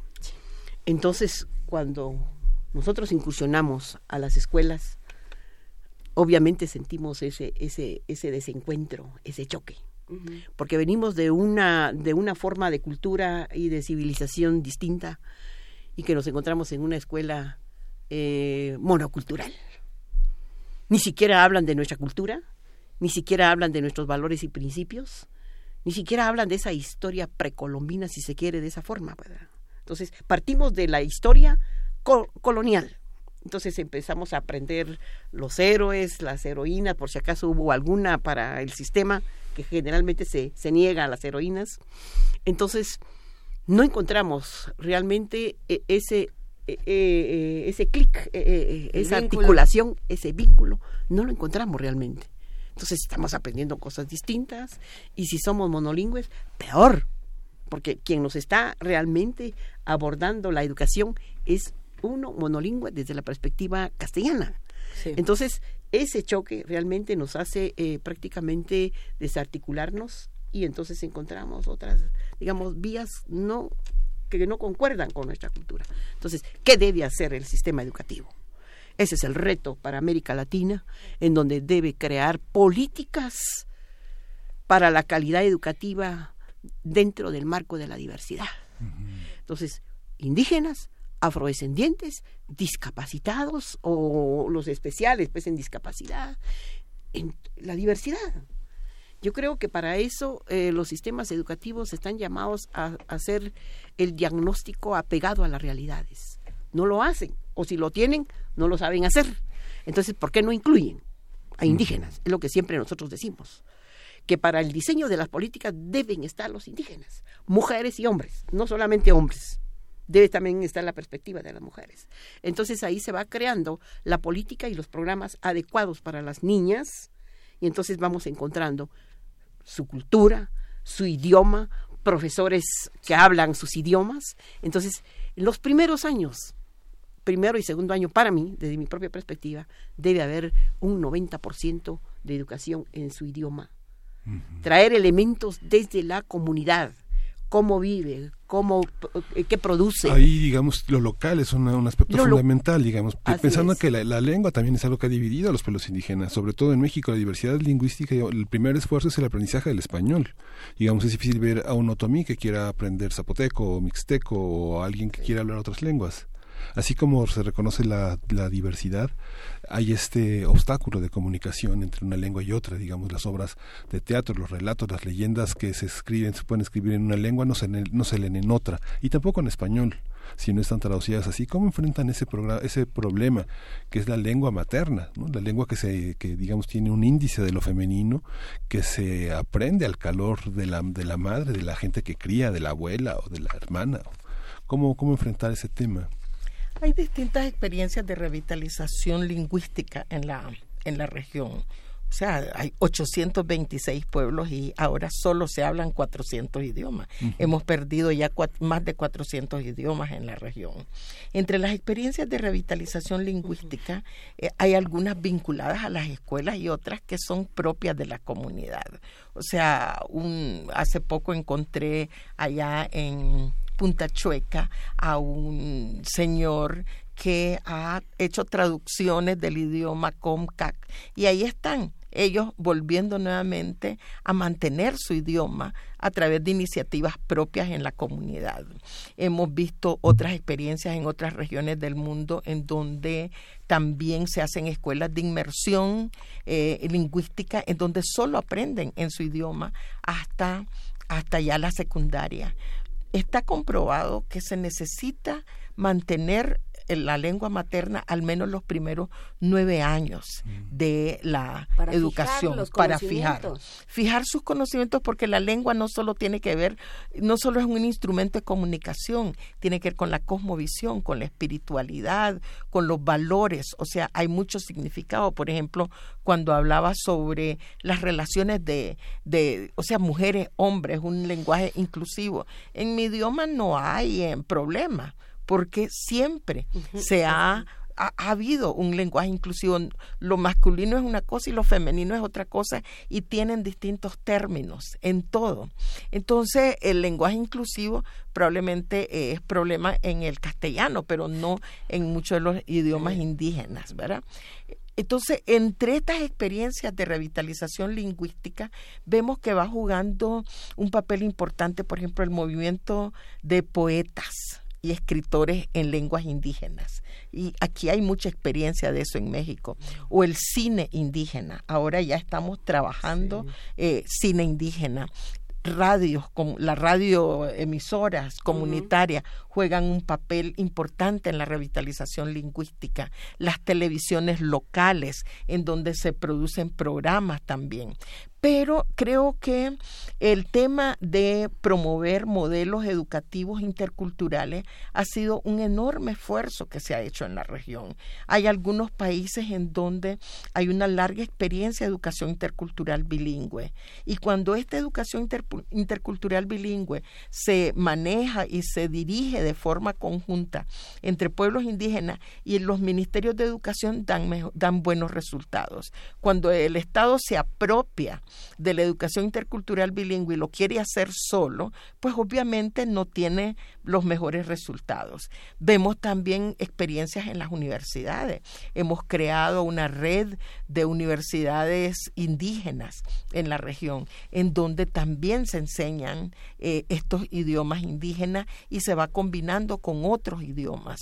Aquí mismo ustedes en la en la UNAM han tenido este programa de eh, educación en la diversidad cultural e interculturalidad que tiene un programa de casi 900 becarios y lo interesante de ese programa de becarios es que tienen tutores culturales, no solo tutores académicos que aseguran la, o sea, que pueda egresar, sino también tienen tutores culturales. Entonces, lo que hemos visto es que tanto para varones como para niñas, eh, hay mejores resultados si hay una articulación entre el sistema educativo propio que tiene cada pueblo indígena, que es aprender haciendo, aprender con el ejemplo, aprender acompañando a la abuela, al abuelo, al papá, a la tía, y que podríamos llamarlo tutoría cultural, con una tutoría académica para llenar los vacíos Claro. que estos momentos no satisface la educación escolar en temas como matemáticas, como, como español. Entonces hay que complementar, hay que compensar eso con medidas de acción afirmativa en el resto del sistema educativo, mientras vamos avanzando hacia el establecimiento de sistemas educativos realmente inclusivos. Ay, sería interesante preguntarle a nuestros queridos amigos del PUIC, que además nos escuchan con frecuencia y siempre nos comparten contenidos, ¿cuántos de estos becarios, por ejemplo, becarios y becarias son mujeres? O, o pa- para tener una estadística justamente de estas personas, de esta comunidad que viaja para estudiar en otras regiones, ¿Cuántas son mujeres y cómo y cómo estamos en términos de equidad en esta en esta parte, no? Me, me parece que es un diplomado que además a los radioescuchas, a toda la comunidad que está de este lado ya ya lo emocionó. Eh, Quieren saber si es solo para mujeres, lo estábamos platicando fuera del aire y quiénes pueden entrar, cómo pueden entrar y por qué. Bueno, la verdad es que el diplomado tiene una, este año solo en México hubo 150 solicitudes y solo disponíamos de 25 becas. O sea que realmente hay una gran demanda de parte de las mujeres. En el caso de, de, Centroamérica también tuvimos más de 50 solicitudes solo teníamos 7 becas. Al final logramos 10 becas, estas las da el FILAC, las de México las da CDI y combinamos entonces este, este financiamiento. Entonces tiene una gran demanda. Primero porque es un diplomado, como les decía, que es el resultado de una alianza entre distintas instituciones. Y creo que esa es la primera enseñanza que las participantes reciben, que las mujeres indígenas solas no podemos cambiar las cosas. Tenemos que aliarnos con distintos sectores y tenemos que, de alguna manera, demandar al Estado a través de los distintos programas que financian nuestra formación, ya que somos ciudadanas igual que el resto. La segunda ah, cuestión importante del diplomado es el modelo pedagógico. Es un modelo pedagógico que se basa en la articulación entre los conocimientos tradicionales y los conocimientos occidentales. Esas alumnas que vienen al diplomado tienen una enorme cantidad de conocimiento pero que ellas mismas ni siquiera lo reconocen. Entonces es cómo sistematizamos esos conocimientos y cómo lo combinamos con otras herramientas para que ellas puedan realmente asumir su papel de liderazgo. Es un diplomado solo para mujeres porque abordamos, tiene un eje central que es la violencia. Mm. O sea, entonces, hablar de los tipos de violencia que sufrimos las mujeres, muchas veces no lo podemos hacer frente a hombres, porque limita. Muchas veces el diplomado es muy es un proceso de desconstrucción de todo lo que hemos vivido hasta el momento. Aquí vienen las compañeras y tienen que comenzar diciendo por cuándo fui, o sea, cuando me di cuenta que era indígena, por qué ¿Por qué me di cuenta que era indígena? Y muchas veces se dieron cuenta que eran mujeres indígenas cuando fueron violadas, porque o tenían una, o sea, una, un color de piel diferente o quizás una opción diferente combinada con el color de piel, distintas cosas de formas de opresión. Eso cuesta muchísimo que lo digan en un ambiente en donde no tengan absoluta confianza. Entonces hemos tratado de que este diplomado cuente con un espacio de confianza para que ellas puedan deconstruir todo lo que las hizo eh, avergonzarse de ser indígena y reconstruir a lo largo del diplomado el orgullo de pertenecer a un pueblo indígena, el orgullo de ser mujeres, y a la vez ganar la confianza de que como mujeres, como mujeres indígenas o como joven mujer indígena, rural o lo que sea, tiene un potencial enorme para cambiar las condiciones de su comunidad. Eh, no me gustaría que se, nos acabe el tiempo, por, por desgracia, pero no me gustaría terminar sin... Em, sin hablar de este tema del desarrollo entre comillas, porque yo creo que es el gran problema al que nos, bueno, no, no el gran, uno de los grandes problemas a los que nos estamos enfrentando, porque escuchar, eh, yo escuchaba esto sobre la, la educación eh, intercultural, sobre la educación en el propio idioma, con todas las complejidades que ya apuntaba de alguna forma Miguel Ángel, y entonces eh, me imaginaba a los eh, a quienes toman las decisiones, a quienes han formado estas políticas educativas excluyentes, diciendo, bueno, es que estamos pensando en una educación para el mundo global y para el siglo XXI y para la economía mundial y para todos estos términos y para el desarrollo y tal. Y entonces eh, hay, son proyectos completamente contrastantes. O sea, por, por algo eh, Latinoamérica ha tendido a homogeneizar y a decir, no importa, a blanquear, como eh, poniéndolo en tus términos, Mirna, ¿no? Ha tendido a decir, no importa de dónde vengas, no importa lo que tú hables, no importa lo que hayas aprendido en tu casa, a partir de ahora te vamos a, borrar lo que sabías y vuelves a empezar. Y lo que sabías no sirve, lo cual es una violencia brutal. Entonces, ¿qué pasa con eso? ¿Cómo, cómo ¿Cómo entendemos de otra manera? ¿Cómo le damos la vuelta a esta idea de desarrollo, de progreso, que lo que implica son monocultivos, que lo que implica son pérdidas eh, lingüísticas, pérdidas culturales, pérdidas humanas, pérdidas de dignidad? ¿Cómo nos... Eh, comenzamos a darle la vuelta al paradigma y empezamos a pensar en el buen vivir, como, como decía Notilia. Otilia Ah, bueno. primero, luego Mirna y nos vamos. Bueno, nosotros tenemos eh, nuestro propio concepto de desarrollo y partimos siempre eh, de la gran premisa humana, la vida. Creo que la vida nosotros la, la conceptualizamos en donde ten- tiene que ver muchísimo con el calor, el agua, el viento y la tierra. Si ese es el contexto, obviamente, para tener una vida, vemos entonces el resto de elementos, como la vida digna, una vida sin violencia, la libre determinación, la autonomía, el contexto comunitario, la vida comunitaria, la nosotridad, la comunidad, la colectividad versus individualidad. Entonces, si nosotros hacemos cosechas, siempre estamos compartiendo cosechas. Intercambiamos también nuestros productos. El tequio es una cosa que vive en México y todos los países en donde estamos los pueblos indígenas, siempre hay un intercambio de cosechas. Creo que esta visión del mundo y del paradigma que tú hablas, eh, del buen vivir, se centra en esta vida. Entonces, la defensa de la vida, de la humanidad, tenemos que defender, obviamente, el agua, la tierra, el territorio. Y no es solamente para los pueblos indígenas, es para la humanidad.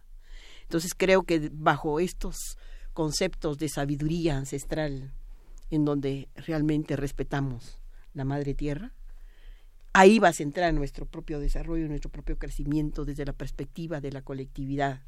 Entonces no podemos ser individualistas, no podemos pensar en el capital, eh, ese capital eh, canibalesco y que tiende y tira, digamos, el desarrollo porque este es el crecimiento económico de los países, de ninguna manera.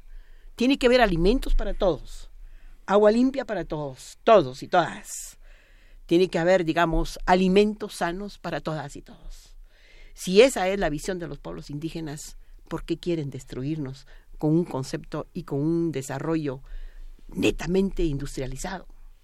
En donde vayan a privatizar el agua, privatizar los bosques. De ninguna manera, pero si eso está hecho para todas y todos.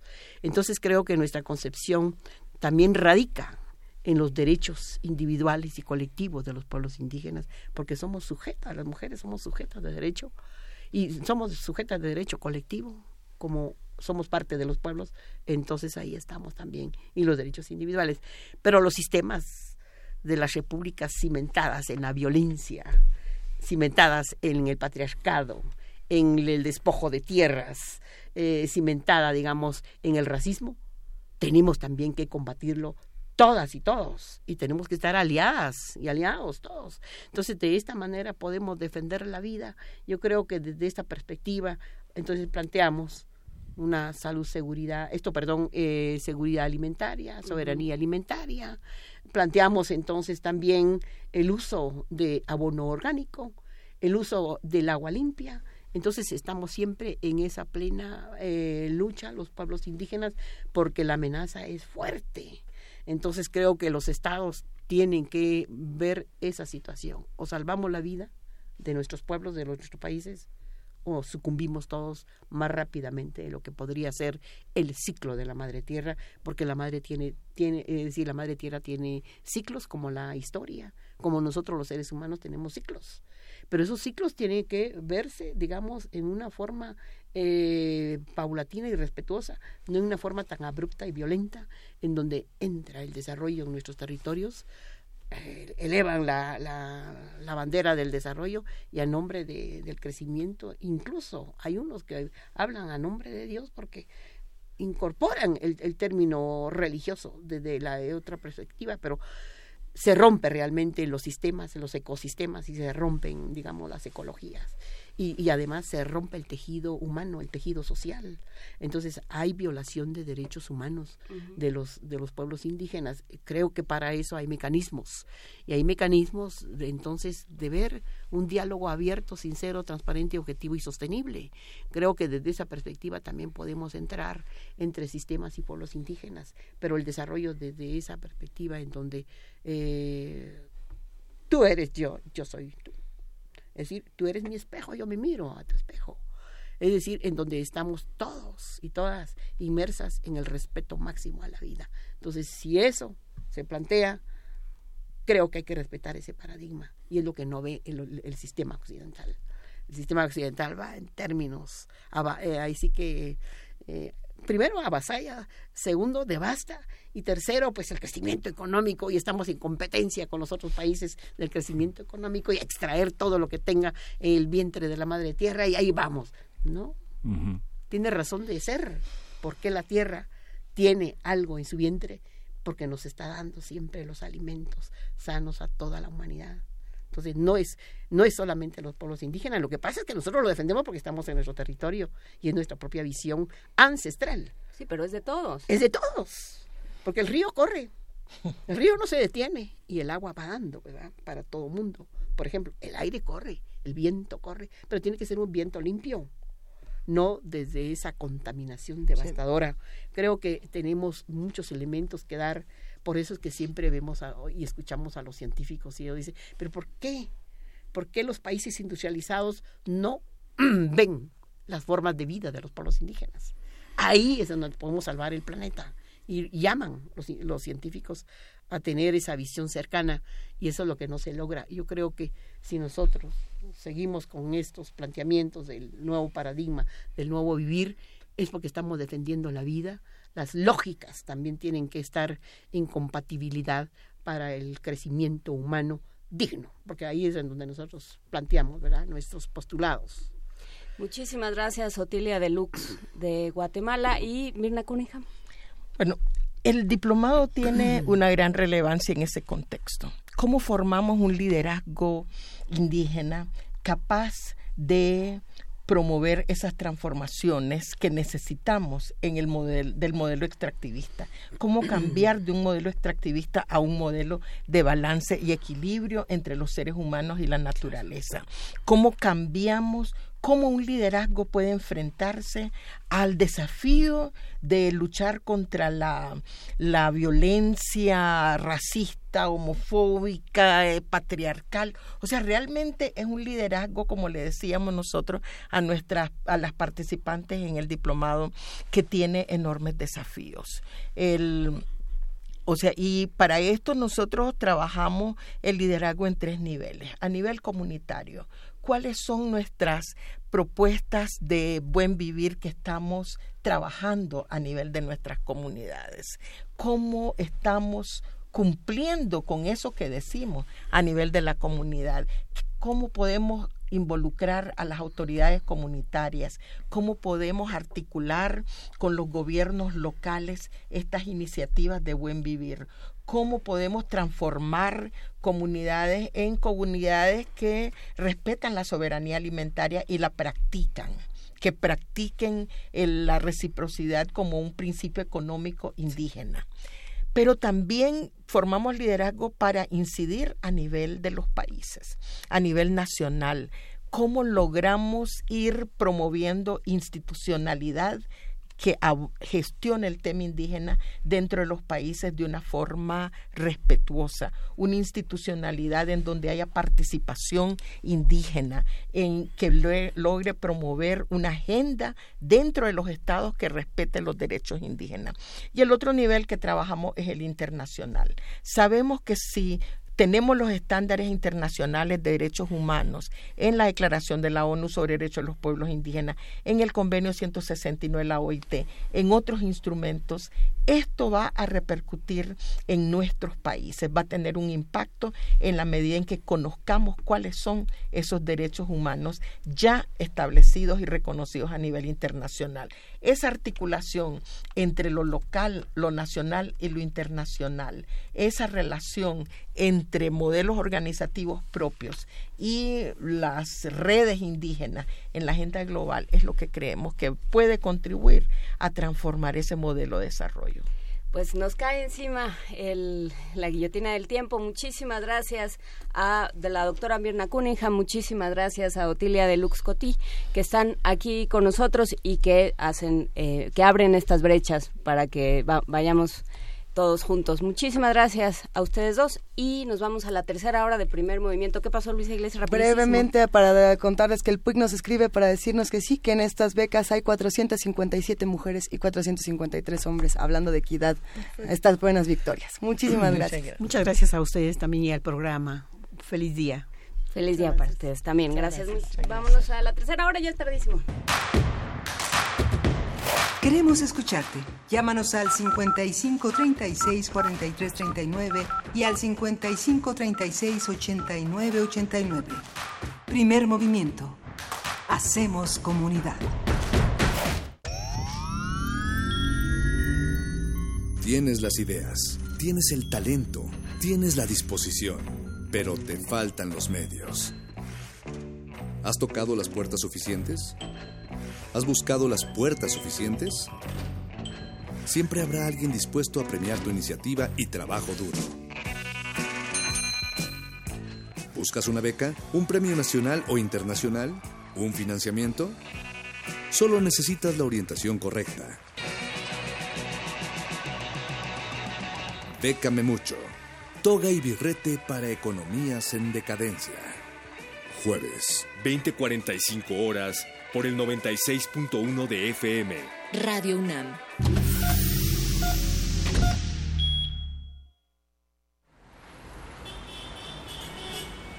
Extra, extra, música nueva. En voz de sus creadores y sus intérpretes. Extra, extra. Testimonio de oídas. Música nueva En voz de sus creadores. en voz de sus intérpretes. Martes y jueves a la 1 a.m. o en su retransmisión los sábados y domingos también a la 1 a.m.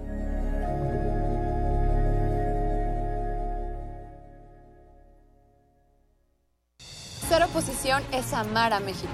es hacer lo correcto. Por eso le decimos a Andrés Manuel López Obrador Y a todo México. que aquí están todos nuestros votos. Sí, todos nuestros votos. En la Cámara de Diputados. Y en el Senado. Para darle reversa al gasolinazo. Que quede muy claro. En Movimiento Ciudadano, Queremos que pagues lo justo por la gasolina. De verdad, no te vamos a fallar. Movimiento Ciudadano. La psicología observa al ser humano, sus escenarios y comprende su diversidad. Adentrémonos en ella. Juntos hagamos Conciencia, Psicología y Sociedad. Un programa de análisis y reflexión con Berenice Camacho y las doctoras en psicología Tania Rocha y Mariana Gutiérrez. Todos los lunes a las 18 horas por el 96.1 de FM y su retransmisión los jueves a las 16 horas por el 860 de AM. Radio UNAM, Experiencia Sonora. Escucha la conferencia que impartió el biólogo José Sarucán, en la que habla sobre la protección del medio ambiente. Lo que no podemos hacer es seguir pensando que tenemos que crecer indefinidamente. Y se crece indefinidamente porque nosotros entramos en el juego del crecimiento indefinido, con el consumo absolutamente indiscriminado de todo lo que nos ponen enfrente. Tu mejor compañía es www.descargacultura.unam.mx. Encuentra la música de primer movimiento día a día en el Spotify de Radio UNAM y agréganos a tus favoritos.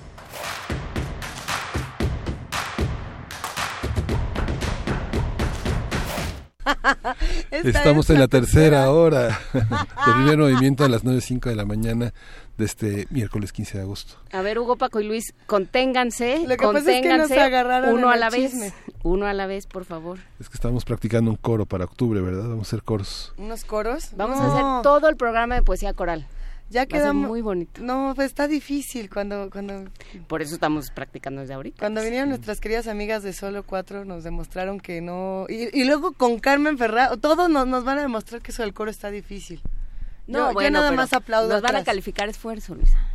Eso nunca pasa. Bueno, vamos a ver, no, sí, sí pasa, ¿cómo de que no? Esta, esta tercera hora de primer movimiento viene con más cosas que discutir. Hemos pasado por muchísimos temas. ¿Qué significa ser cine mexicano? Día del cine mexicano, fonografías de bolsillo con Pavel Granados. Eh, tuvimos esta segunda hora interesantísima eh, con, con Otilia Lux y con Mirna Cunningham hablando de equidad y de las tres discriminaciones, los tres tipos de discriminaciones y las muchas violencias que ocultan estas discriminaciones que viven día con día las mujeres de los pueblos originarios. Y ah, qué buena discusión en redes sociales. Los que hacen comunidad con nosotros están eh, despertando con muchos comentarios buenísimos. Por ahí le mandamos un gran saludo a Mayra Elizondo, a ver, a Carnalita del Mundo, a Tania Mafala, hay un montón de comentarios. Por ahí le dijeron a Miguel Ángel que tenía una voz hermosa. Eso. Y nada más dijo ahí, ahí sí. Híjole, ahí pues sí. sí. ¿Qué le vamos a hacer? Armando Carreto también nos escribe. Gracias a los que están haciendo comunidad. El inconforme, hay un montón, un montonón de comentarios. Los iremos platicando, pero es momento de irnos a poesía necesaria. Primer movimiento. Hacemos comunidad. Es hora de poesía necesaria.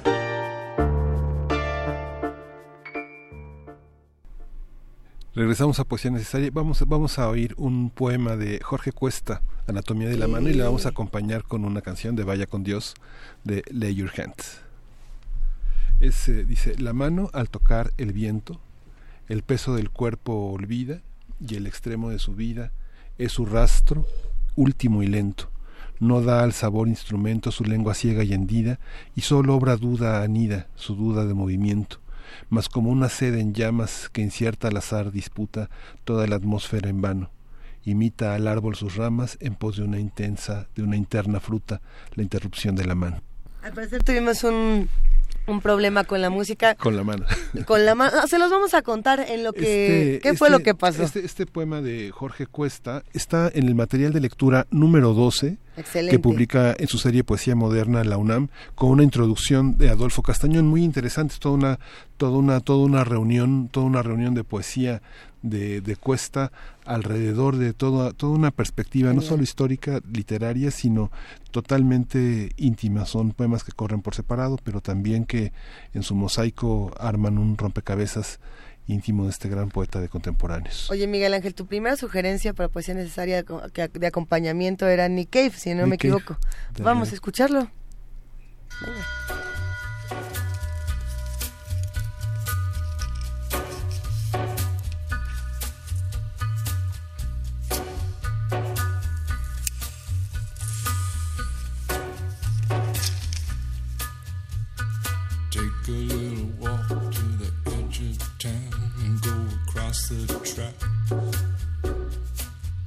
Where the viaduct looms like a bird of doom as it ships and cracks.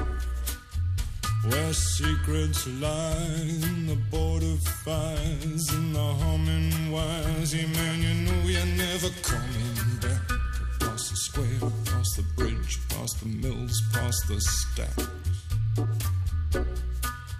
On a gathering storm comes a tall, handsome man in a dusty black coat with a red right hand.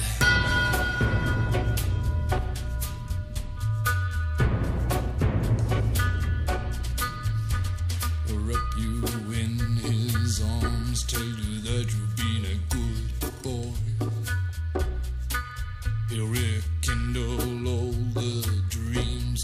took you a lifetime to destroy. He'll reach deep into the hole, heal your shrinking soul, but there won't be a single thing that you can do. He's a god, he's a man, he's a ghost, he's a guru. They're whispering his name through this disappearing land, but hidden in his coat is a red right hand.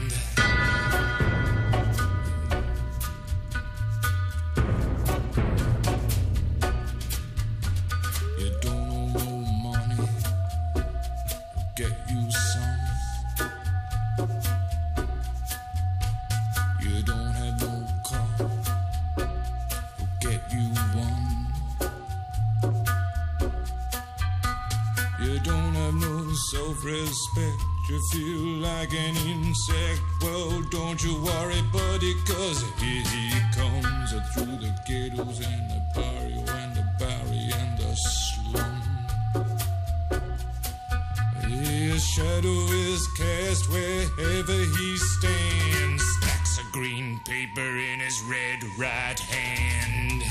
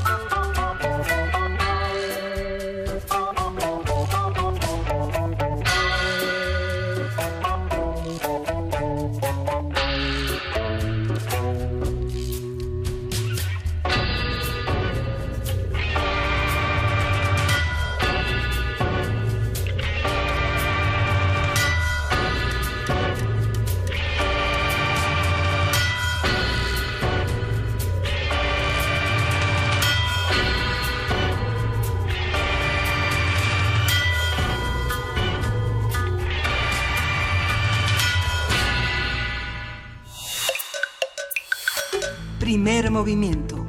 Hacemos comunidad. La mesa del día. Del 12 al 27 de octubre de 1968 se realizaron en México los Juegos de la 19 Olimpiada. El evento deportivo internacional convocó 5.516 atletas, 4.735 hombres y 781 mujeres de 112 países. Fueron los primeros Juegos Olímpicos organizados por un país en vías de desarrollo y de América Latina y la primera contienda en la que también se realizó una Olimpiada cultural.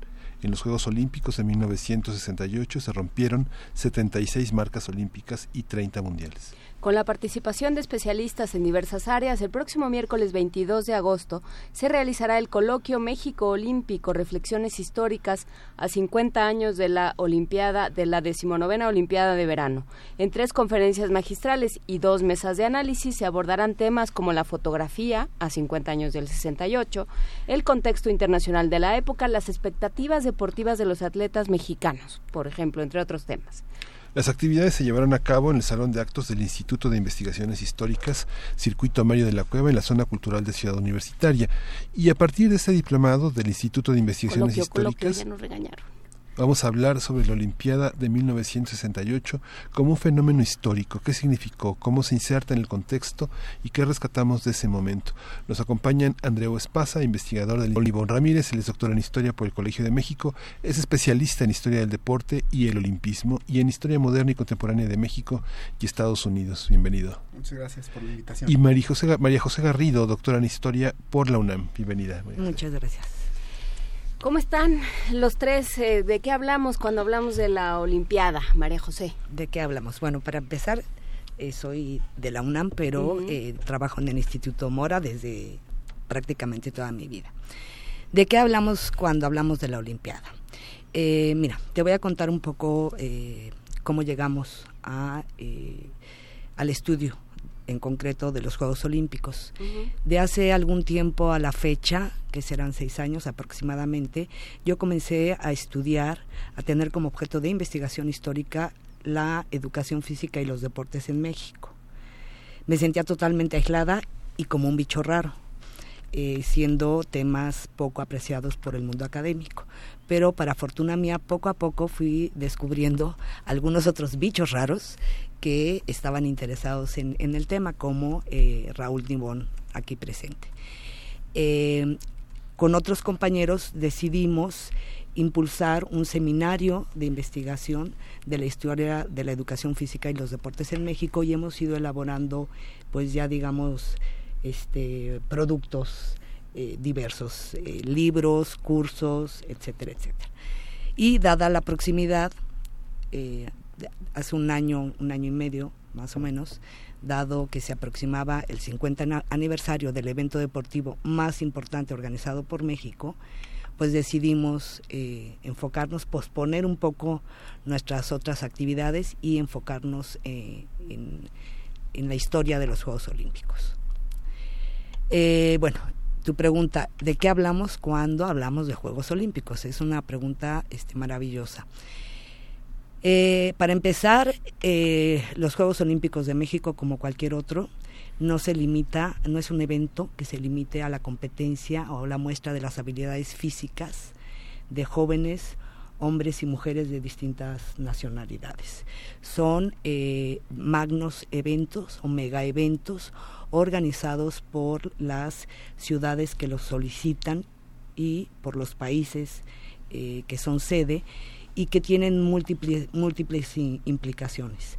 Es la ocasión en la que esa ciudad a la que se le otorga la sede accede, digamos, a un selectísimo grupo de ciudades que son consideradas como modernas y con un gran potencial para alojar este evento que eh, en el que participarán prácticamente todos los países del mundo. Eh, son eventos que dan la oportunidad en general y ya que hablaremos del 68, rescataremos lo específico del 68, dan la oportunidad a que esa ciudad, a que ese país se muestre al mundo. Es decir, eh, no hay ciudad que no se aviente el enorme compromiso de hacer unos Juegos Olímpicos, sino eh, advierte los grandes beneficios que puede obtener. ¿No?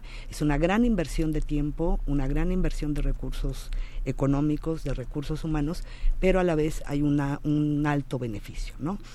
Uno de estos es mostrarse al mundo, posicionarse a través de, eh, eh, de lo visto que va a ser este país por el evento de una mejor eh, manera en el concierto de las naciones, genera una derrama económica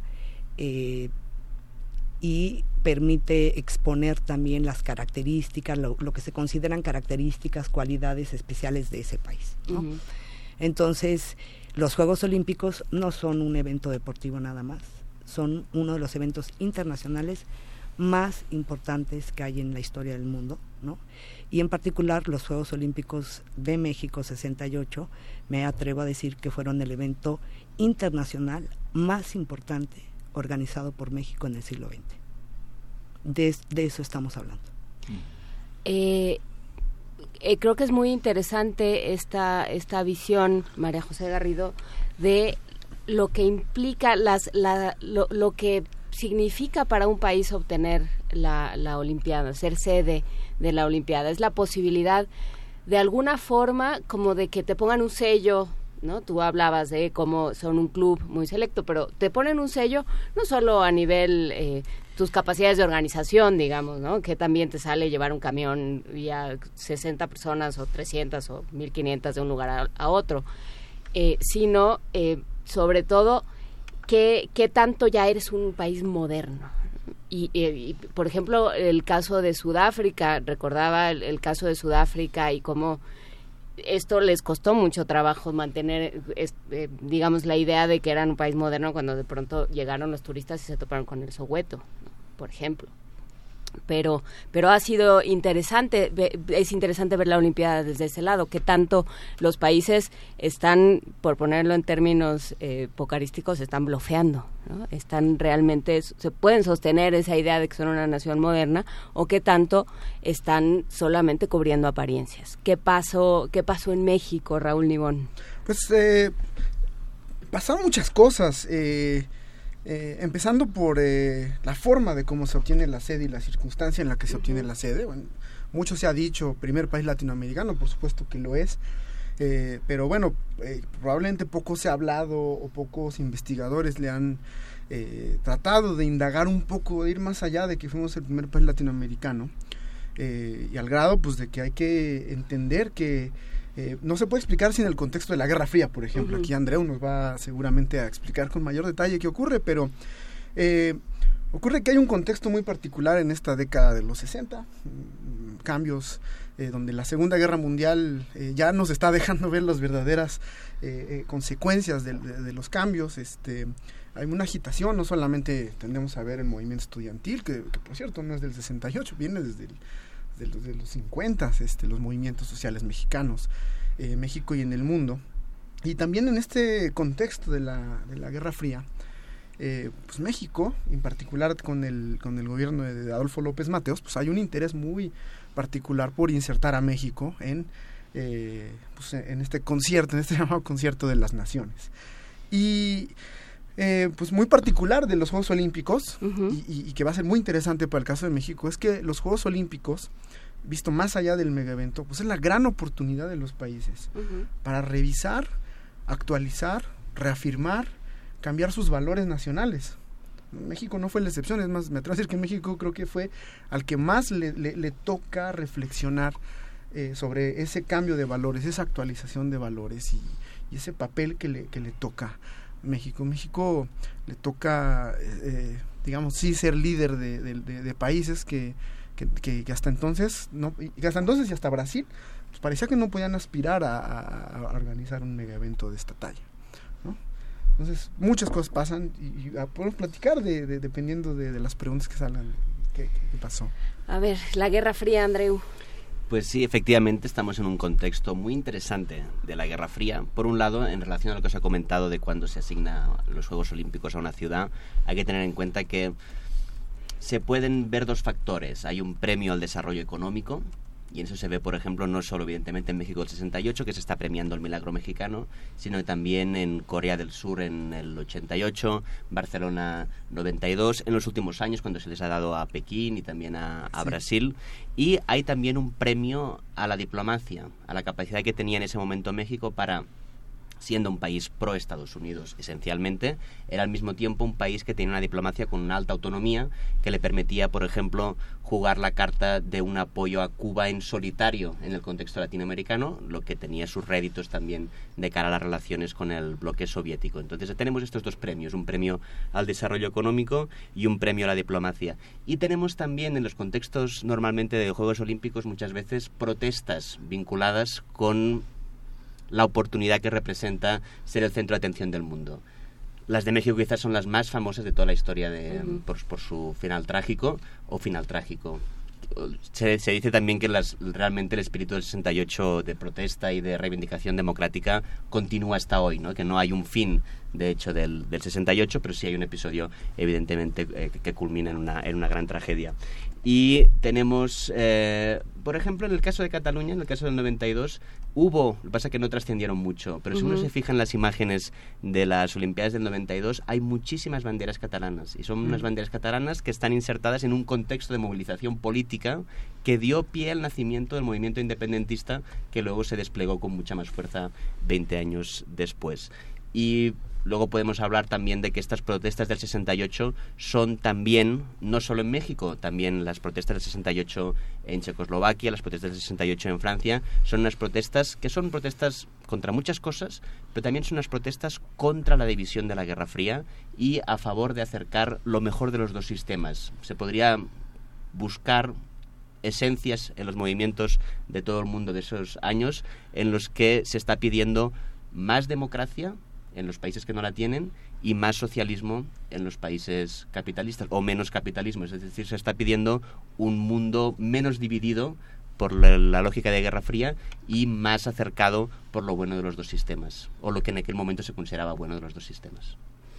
María José, ¿cómo, cómo entender, o sea, había esta idea ¿no? de, de vamos a unir a los pueblos y, y luego llegaron a México y con qué se toparon?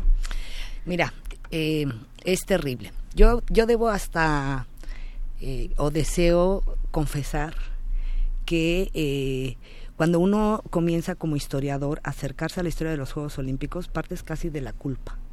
¿no? Yo crecí en una familia y en un entorno social y cultural donde el 68 era el movimiento estudiantil.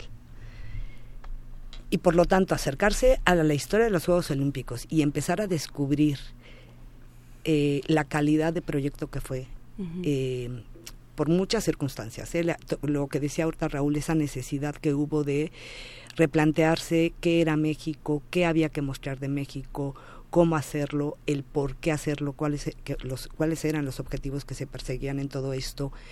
Él, como tú decías también hace un momento, esto de países blofeando, ¿no?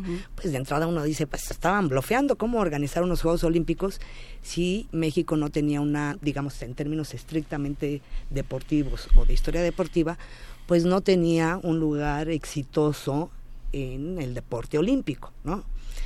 Eh, entonces, inicialmente partes de ahí, ¿no?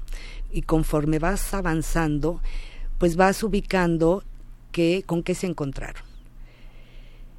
La CDC eh, se le otorgó a México el 18 de octubre de 1963, cinco años antes. Es decir, durante cinco años el país eh, tuvo como, o el gobierno tuvo como proyecto de Estado más importante, o de los más importantes, la organización y ejecución de los Juegos Olímpicos. ¿En qué país estábamos en ese momento? Ah, estábamos en un país donde, pese a que todavía teníamos un crecimiento económico este, estable y positivo, a consecuencia del milagro mexicano, está acabando el milagro mexicano, donde eh, cada vez eh, la población es más urbana, todavía tenemos índices eh, dispares, hay mucha, mucha población campesina, se sigue con el proyecto de la industrialización acelerada. Vaya, dir- diríamos en términos hoy tan comunes y tan relevantes o nos hacen sentir tan demasiado relevantes los indicadores económicos, diríamos que eh, eran positivos, pero estábamos en un país con profundas desigualdades, eh, en un país totalmente alejado de un sistema democrático, teníamos un país pues autoritario, ¿no? Eh, con un régimen político que definía y no permitía que la población pudiera moverse y participar desde el lugar que quisiera, ¿no?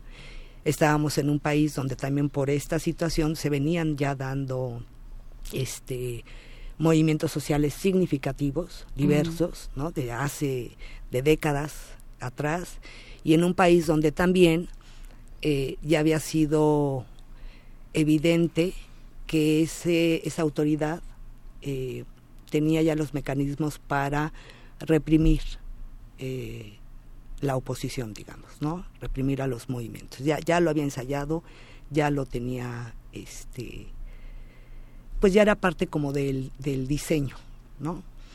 Entonces estamos en un país muy complicado que por un lado quiere mostrarse al mundo como un país moderno, como un país que está en paz, como un país que ha logrado esa paz gracias a los regímenes revolucionarios, en particular los encabezados por el PRI, ¿no? que goza de estabilidad económica y goza, hasta son las palabras textuales de los documentos de la época, de estabilidad emocional. ¿no? Es decir, un país ¿Y eso donde cómo todos... se mide, oye? No, no, déjate cómo se mide, ¿cómo lo defines? ¿No? o Ajá, sea, sí, sí, o sea, no. ¿con, con qué, ¿con qué rasero?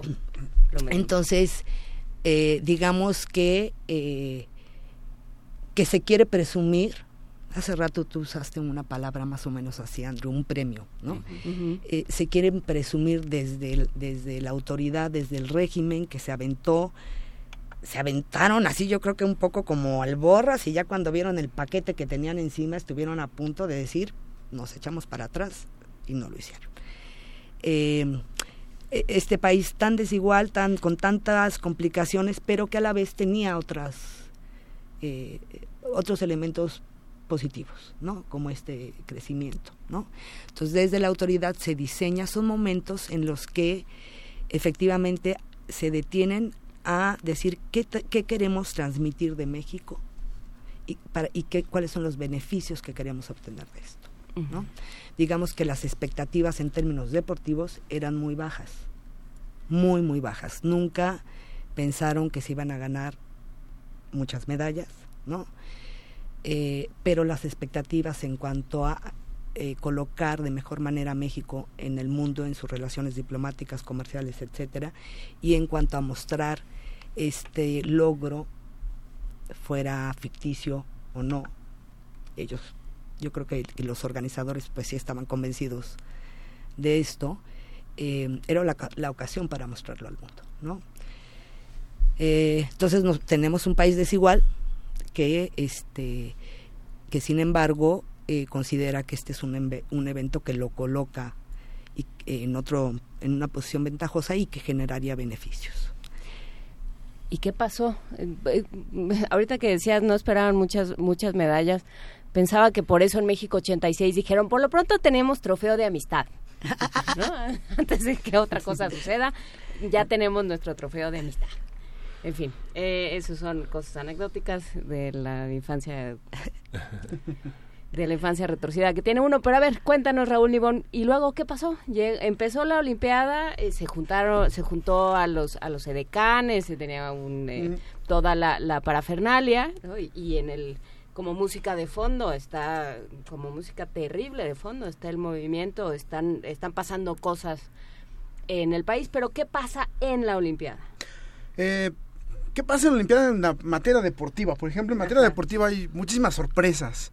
Este, algunas planeadas, otras no. Ahora que estamos indagando en, en, en, por ejemplo, en, en el archivo de, de Pedro Ramírez Vázquez, nos hemos dado cuenta de algunas cosas fascinantes que pasaron que no están calculadas, ¿no?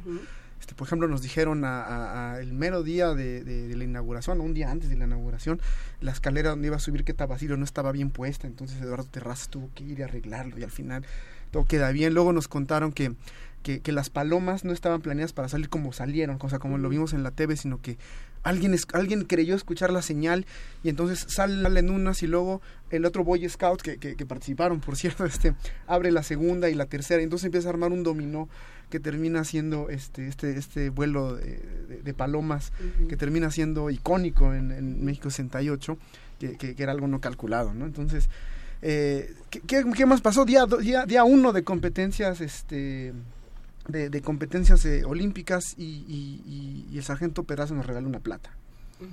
Nada más una plata, este, de, eh, bastante, bastante emotiva. Este, ¿En qué competencia? En, en En cam- equitación. en- no, en caminata. En estábamos caminata, estábamos ah, sí, en, en- era- en los, era en un los 20 militar, es un kilómetros. Estábamos en los 20 kilómetros. Este, que, que además también es una historia eh, la, la- la fascinante la de Pedraza porque él cuenta que, que hubo dos momentos donde él se cayó, o sea, donde él se cayó o se tropieza, entonces pierde camino, entonces le em- empieza a meter a la, a la- caminada y entonces cuando llega eh, pues, la entrada al Estadio Olímpico, eh, Pedraza va en segundo lugar, Pedraza le empieza a meter marcha, eh, alcanza al segundo lugar, rebasa al segundo lugar, hay un momento donde Pedraza casi parece que quiere agarrar a, a, a Golubnich en el primer lugar, llega enojadísimo, a pesar de que es una plata importantísima para un país, que no, que, que desde el principio se dijo no van a haber medallas, nos regala una medalla, ¿no? Este, bueno, entonces empezamos bien, parece que ser que todo empieza bien. No flotaba, porque siempre el problema de los marchitas es que flotan. Pues mira, yo estoy seguro que flotó, pero dime qué juez se iba a atrever a eliminar, a, a- descalificar al mexicano, ¿no? Que estaba llegando. Es más, estaba viendo con mi esposo una foto y le dije, mira, ve cómo no están los pies en el piso. Le dije, pero no digamos nada, este, mantengamos el secreto. No, este, eh, ¿qué, qué más pasó? Eh, había nada más una medalla que, que, que parecía segura, dos medallas que parecían seguras. Una es un poco eh, trágica la historia, no en la parte deportiva, sino, sino en cómo lo, lo manejamos. Pero la selección mexicana de fútbol era medalla, según esto, segura también. Entonces, eh, íbamos bien, íbamos mal. Este, uno puede incluso ver, leer la Olimpiada con base en el fútbol, ¿no? Todos empezamos viendo el fútbol. Nuestra este, vida y el fútbol. eh, ganamos, perdimos, pasamos, no pasamos, este.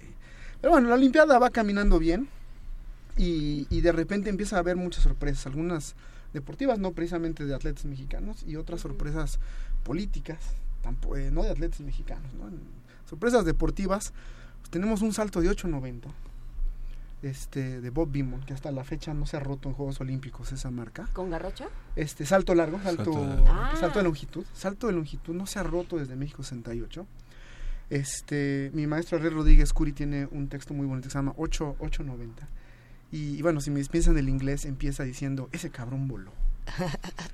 Pues sí. Este, Vo- voló lo, lo- 8.90. lo que decía su padre, yo creo que la- lo que todo el mundo dijo, ese hombre voló. Eh, después un salto muy extraño. Dick Forsbury de repente lo ven entrenando y ven que empieza a hacer un salto un salto de altura como nadie lo está manejando, todos saltaban hacia el frente y él empieza a saltar hacia atrás. Todo el mundo empieza a ver qué, qué se trataba hasta que llega y, y- gana el oro con un nuevo estilo de salto Que, que se instituyó que ahí. se instituye el, el llamado Forsbury Flop, ahora se llama el, el, el, ti- el estilo de salsa se llama el Forsbury Flop, que hasta la fecha es el estilo que se utiliza para eso, ¿no? Es- esta es segunda sorpresa. Este, pero también eh, pues esas protestas que son icónicas, que son poderosísimas para no solamente para la Olimpiada, sino para definir la segunda mitad del siglo XX como es la protesta de Carlos, de Tommy Smith y de Peter Norman, que nadie recuerda a Peter Norman, que fue el que le dio los guantes a estos atletas afroamericanos de los 200 metros y que terminan siendo paradigmáticos para los Juegos Olímpicos. Y por supuesto también ver a Chablavska, que, que, que, que, ¿cómo se llama? Que eh, reta directamente al régimen soviético, bajando la cabeza este cuando, cuando suena el himno soviético. Y aquí hay una historia, si me ¿Y era- permiten. ¿De dónde era? Vera Chablavska era checoslovaca. Mm. Vera Chablavska, si me permiten un, un par de, de minutitos, tiene una historia muy, muy bonita. eh, en el sentido, bueno, mu- no, no bonita, vaya, una historia muy interesante en el sentido de que eh, cuando viene la invasión eh, rus- eh, soviética a, a Checoslovaquia, ella como la figura pública que era, ya había ganado, era la campeona olímpica en Tokio, había ganado los europeos de gimnasia, había ganado los mundiales de gimnasia.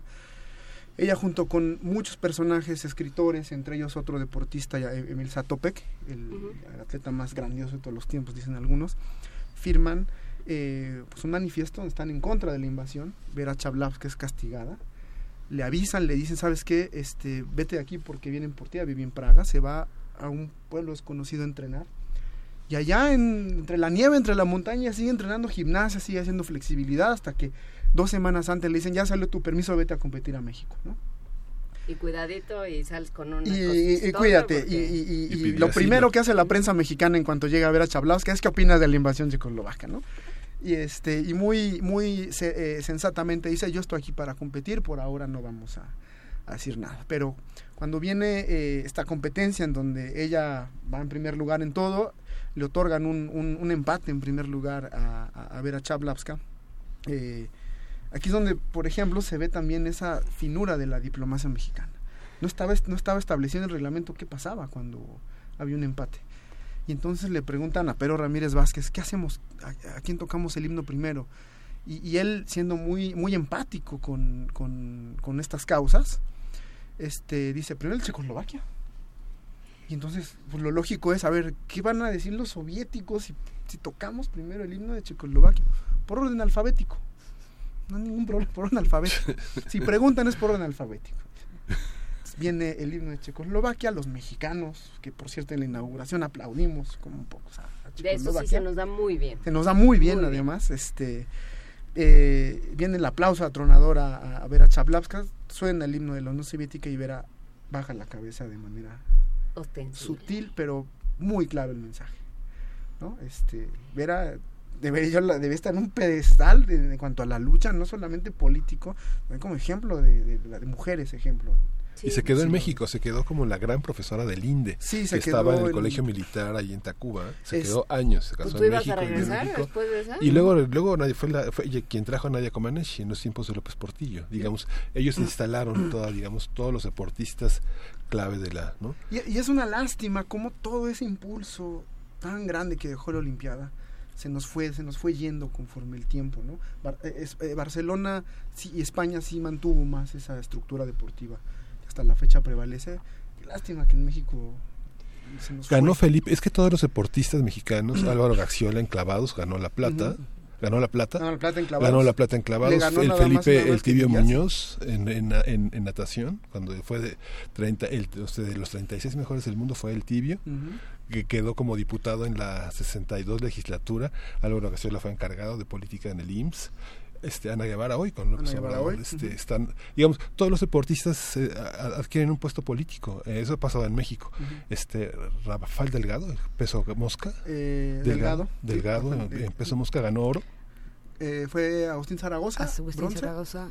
y, y Agustín Delgado, ¿no? Agustín Delgado. oro oro en box. Lo que es, es increíble esta capacidad, sobre todo en ese momento donde los medios estaban tan cooptados, donde estaban tan limitados, esto de lo que tú hablabas, Andreu, de la visibilidad, de la posibilidad que dan los Juegos Olímpicos para poner a tu gobierno a pasar aceite, diríamos. ¿Qué, qué, qué ejemplos hubo ahí? Yo creo que el ejemplo que se ha citado ahora de las protestas de Carlos en, de los afroamericanos, porque incluso llegan a ser las la imagen icónica de los Panteras Negras y del movimiento nacionalista negro de esos años es la del México 68, que además 68 también es un año muy importante en la historia afroamericana, es el año en abril se asesina a Martin Luther King y aunque es muy discutible, pero sí se considera que es el año de alguna forma en la que el movimiento de derechos civiles que empezó a principios de los 60 se agota en su perspectiva más integracionista y a partir del 68 y a principios de los 70 tiene mucha más fuerza la, vis- la visión mucho más nacionalista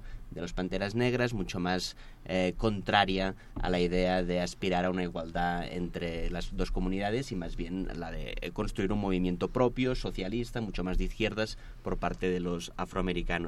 En relación también a lo que se comenta de la visibilidad, creo que es importante recordar que la imagen exterior de México en esos años es comparativamente con otros países, por ejemplo, hispanohablantes, es extraordinaria, porque tenemos, aunque sea por una competición en la que España está descartada, porque está en una dictadura eh, derechista, filofascista, que no, no, tiene, no obtiene un buen acomodo internacional, Argentina, que sería quizás el otro que podría competir con México, ha pasado unos años muy difíciles con golpes de Estado, con, el, con Perón, que no tiene el mismo prestigio que tiene el régimen mexicano, porque el régimen mexicano participó desde el principio, mu- mucho antes que Argentina, en la lucha de la Segunda Guerra Mundial, se considera mucho más antifascista. Y además, México, y sé que se comentaba también de la estabilidad, da una imagen de estabilidad y de unidad, que se rompe evidentemente con las protestas, pero da una imagen de estabilidad y unidad que es muy apreciada en un contexto, en el 68, en el que hay muchas divisiones. Hay muchas divisiones, por ejemplo, en el interior de Estados Unidos, hay divisiones también en el interior del bloque anticomunista porque Estados Unidos al fin y al cabo está participando solo en Vietnam, solo acompañado por Australia y Corea del Sur, pero realmente los aliados lo han dejado de lado porque nadie quiere ir a Vietnam porque se considera que Vietnam es una locura de la política exterior estadounidense y el bloque comunista está con unas profundas, profundas divisiones generadas por el tema checoslovaquio. Checoslovaco, Rumanía no ha participado de la invasión y además los partidos comunistas de eh, la Europa Occidental han empezado a criticar a la Unión Soviética por la invasión de Checoslovaquia, con lo que el movimiento comunista está en un proceso de desintegración mientras que México aparentemente es un país de estabilidad, unidad, modernidad y crecimiento económico. Es que además somos muy buenos para aportarnos bien cuando hay visitas. ¿Qué pasó ahí? Este, mira, yo yo quería eh, montándome en lo que dice Andrew, en lo que han comentado todos, para tratar de dimensionar eh, un, un poco más el peso que tuvieron los Juegos Olímpicos en ese año 68 tan complicado y tan terrible para México. Eh, eh, hay que hay que hay que observar que esta esta imagen que se tenía de unidad de esta, esta imagen hacia el mundo y también interna de somos un país estable hasta estable emocionalmente etcétera etcétera todo esto frente a estos otros estas otras miradas o esto que sucedía en otros lugares fue muy importante porque durante los cinco años que tuvo México para organizar ya el evento se construye todo un discurso no se selecciona se hace una revisión de la historia de México sí y se decide qué es México qué de México hay que decir qué se selecciona para transmitir al mundo, qué nos conviene no decir o disminuir, ¿no? ¿Cómo, cómo nos mostramos ante el mundo? Se decide eh, cuando el arquitecto Pedro Ramírez Vázquez toma el Comité Olímpico Organizador, le imprime un discurso totalmente novedoso, con un concepto totalmente diferente a lo que se venía haciendo atrás. y por lo tanto se decide explotar, digamos, toda la riqueza cultural y las tradiciones históricas mexicanas que son maravillosas, pero combinadas con lo moderno del país. Por eso, hasta en todo los, eh, el aparato de publicidad, en todas las campañas de publicidad, se elimina, digamos, o se disminuyen las, las imágenes estereotipadas del mexicano el indio, el charro, el zarape, etcétera, etcétera. No dejarán de estar ahí, pero se, se disminuyen. Y em, a la par que se va eligiendo esto, llegan eh, esta diplomacia mexicana que era este pues muy eficiente y que estaba al servicio de los juegos eh, va captando una serie de, de comentarios y de, de que, se, que se van publicando en la prensa internacional. Muchos se llegan a saber en México otros no. Otros están en el Comité Olímpico Organizador sí eh, donde hay textos, por ejemplo, de Noruega, por ponerte un caso, de, eh, por, ejemplo, el de Noruega, en el que se dice que México es incapaz de realizar los Juegos Olímpicos porque es un país de indios. Otros le achacan, nos echan la culpa de, que no íbamos a poder por mestizos, ¿no? Donde la pobreza es de tal magnitud que con un tono burlón dicen la competencia ahí consiste en el arte de sobrevivir. Quizás está jugando con esto de la Olimpiada Cultural que también se hizo, ¿no? Eh, se dice que México no va a tener las instalaciones deportivas a tiempo, que eh, no tiene los suficientes recursos humanos preparados. Más o menos dice, tiene algunos buenos, pero la base, los de en medio, que son los que van a, hacerlo todo, no están capacitados. Se eh, hay muchísimos problemas por la altura de la Ciudad de México que pueden ser preocupaciones legítimas desde la medicina y el deporte, pero que también son aprovechadas para señalar esos que no habían querido, que siempre se opusieron a que un país subdesarrollado, pobre, etcétera, etcétera, se aprovechan para, para complicar más las cosas, ¿no? Es decir, había muchísimas críticas diciendo no van a poder, no van a poder, ¿ok? Parte de lo que se eh, hace el Comité Olímpico Organizador, eh, pues ponerse la pila, modificar el discurso, ¿no? presentar al México moderno, aplicarse, iban ya contra el tiempo, realmente iban contra el tiempo, realmente se había hecho poco, ¿no?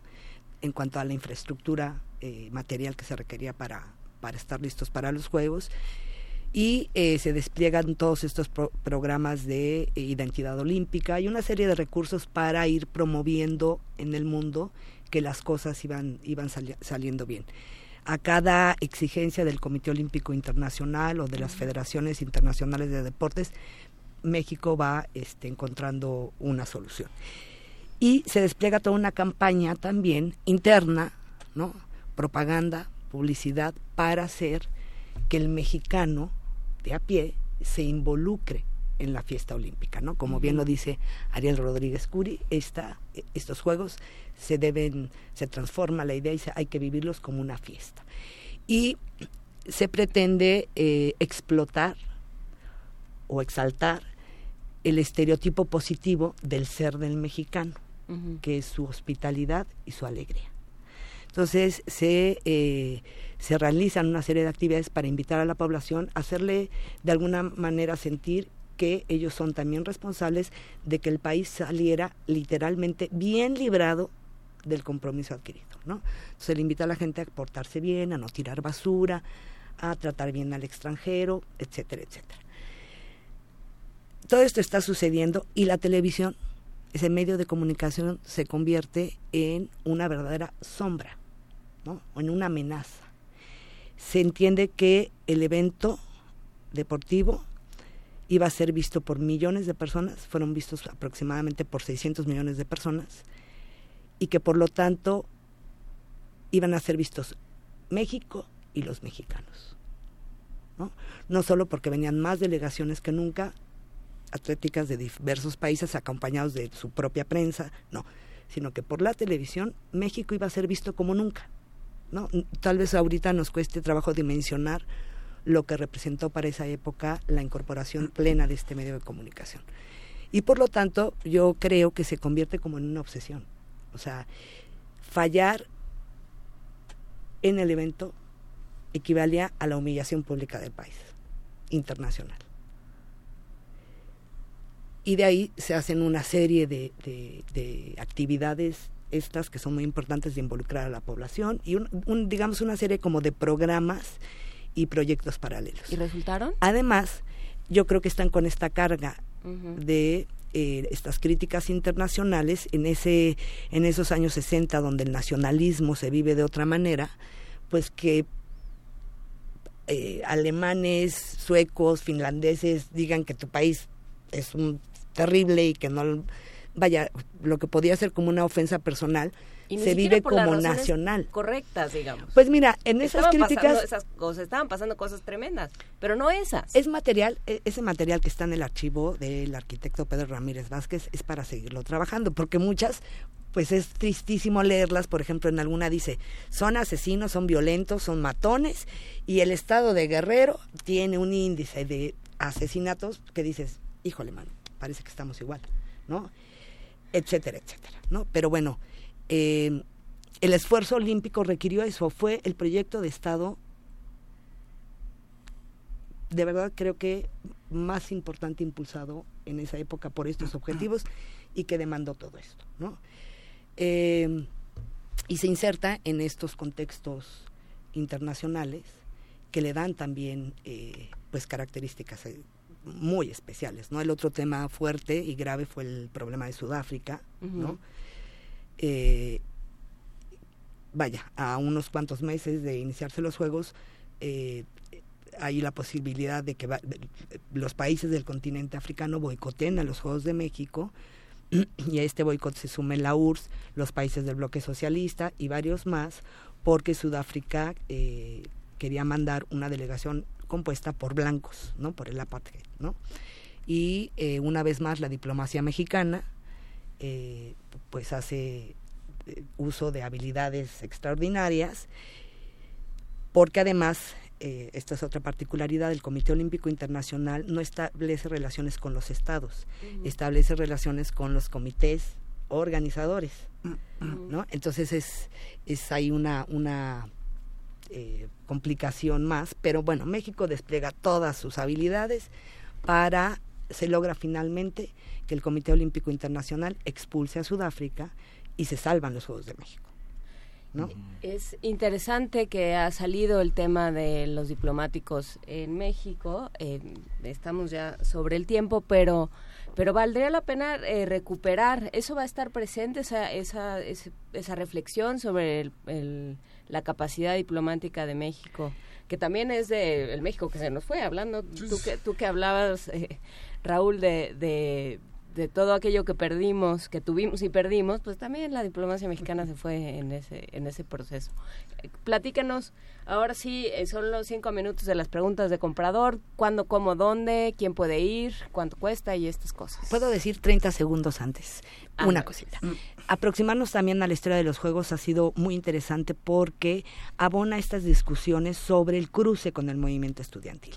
Resulta que, solo voy a mencionar este caso que es el que mejor conozco, que la selección varonil y femenil de voleibol, digamos, integrada por los mejores jóvenes, ¿no? Los jóvenes del movimiento eran vistos como los malos jóvenes, ¿no? Por esta autoridad y los atletas eran los buenos. Pues estos jóvenes fueron seleccionados y entrenados por eh, dos hombres que venían del bloque socialista. Y nuestros atletas, estos jovencitos puros y buenos, fueron llevados a varias giras y en donde mayor tiempo permanecieron fueron en los países del bloque. Nada más lo menciono así, vayan al coloquio para que este podamos establecer este conversaciones más amplias. Yo también me he preguntado por qué los atletas mexicanos no dijeron nada. Tengo tengo respuestas, ¿no? Pero bueno, el coloquio es el 22 de agosto. Sí, en el contexto del 68 se pueden tener muchas respuestas. ¿no? Del 22 de agosto, abierto para todo, todo público y muy importante, eh, lo que nos interesaría mucho expresar en este coloquio es que los Juegos Olímpicos es un tema que puede abarcar muchísimos espectros de análisis.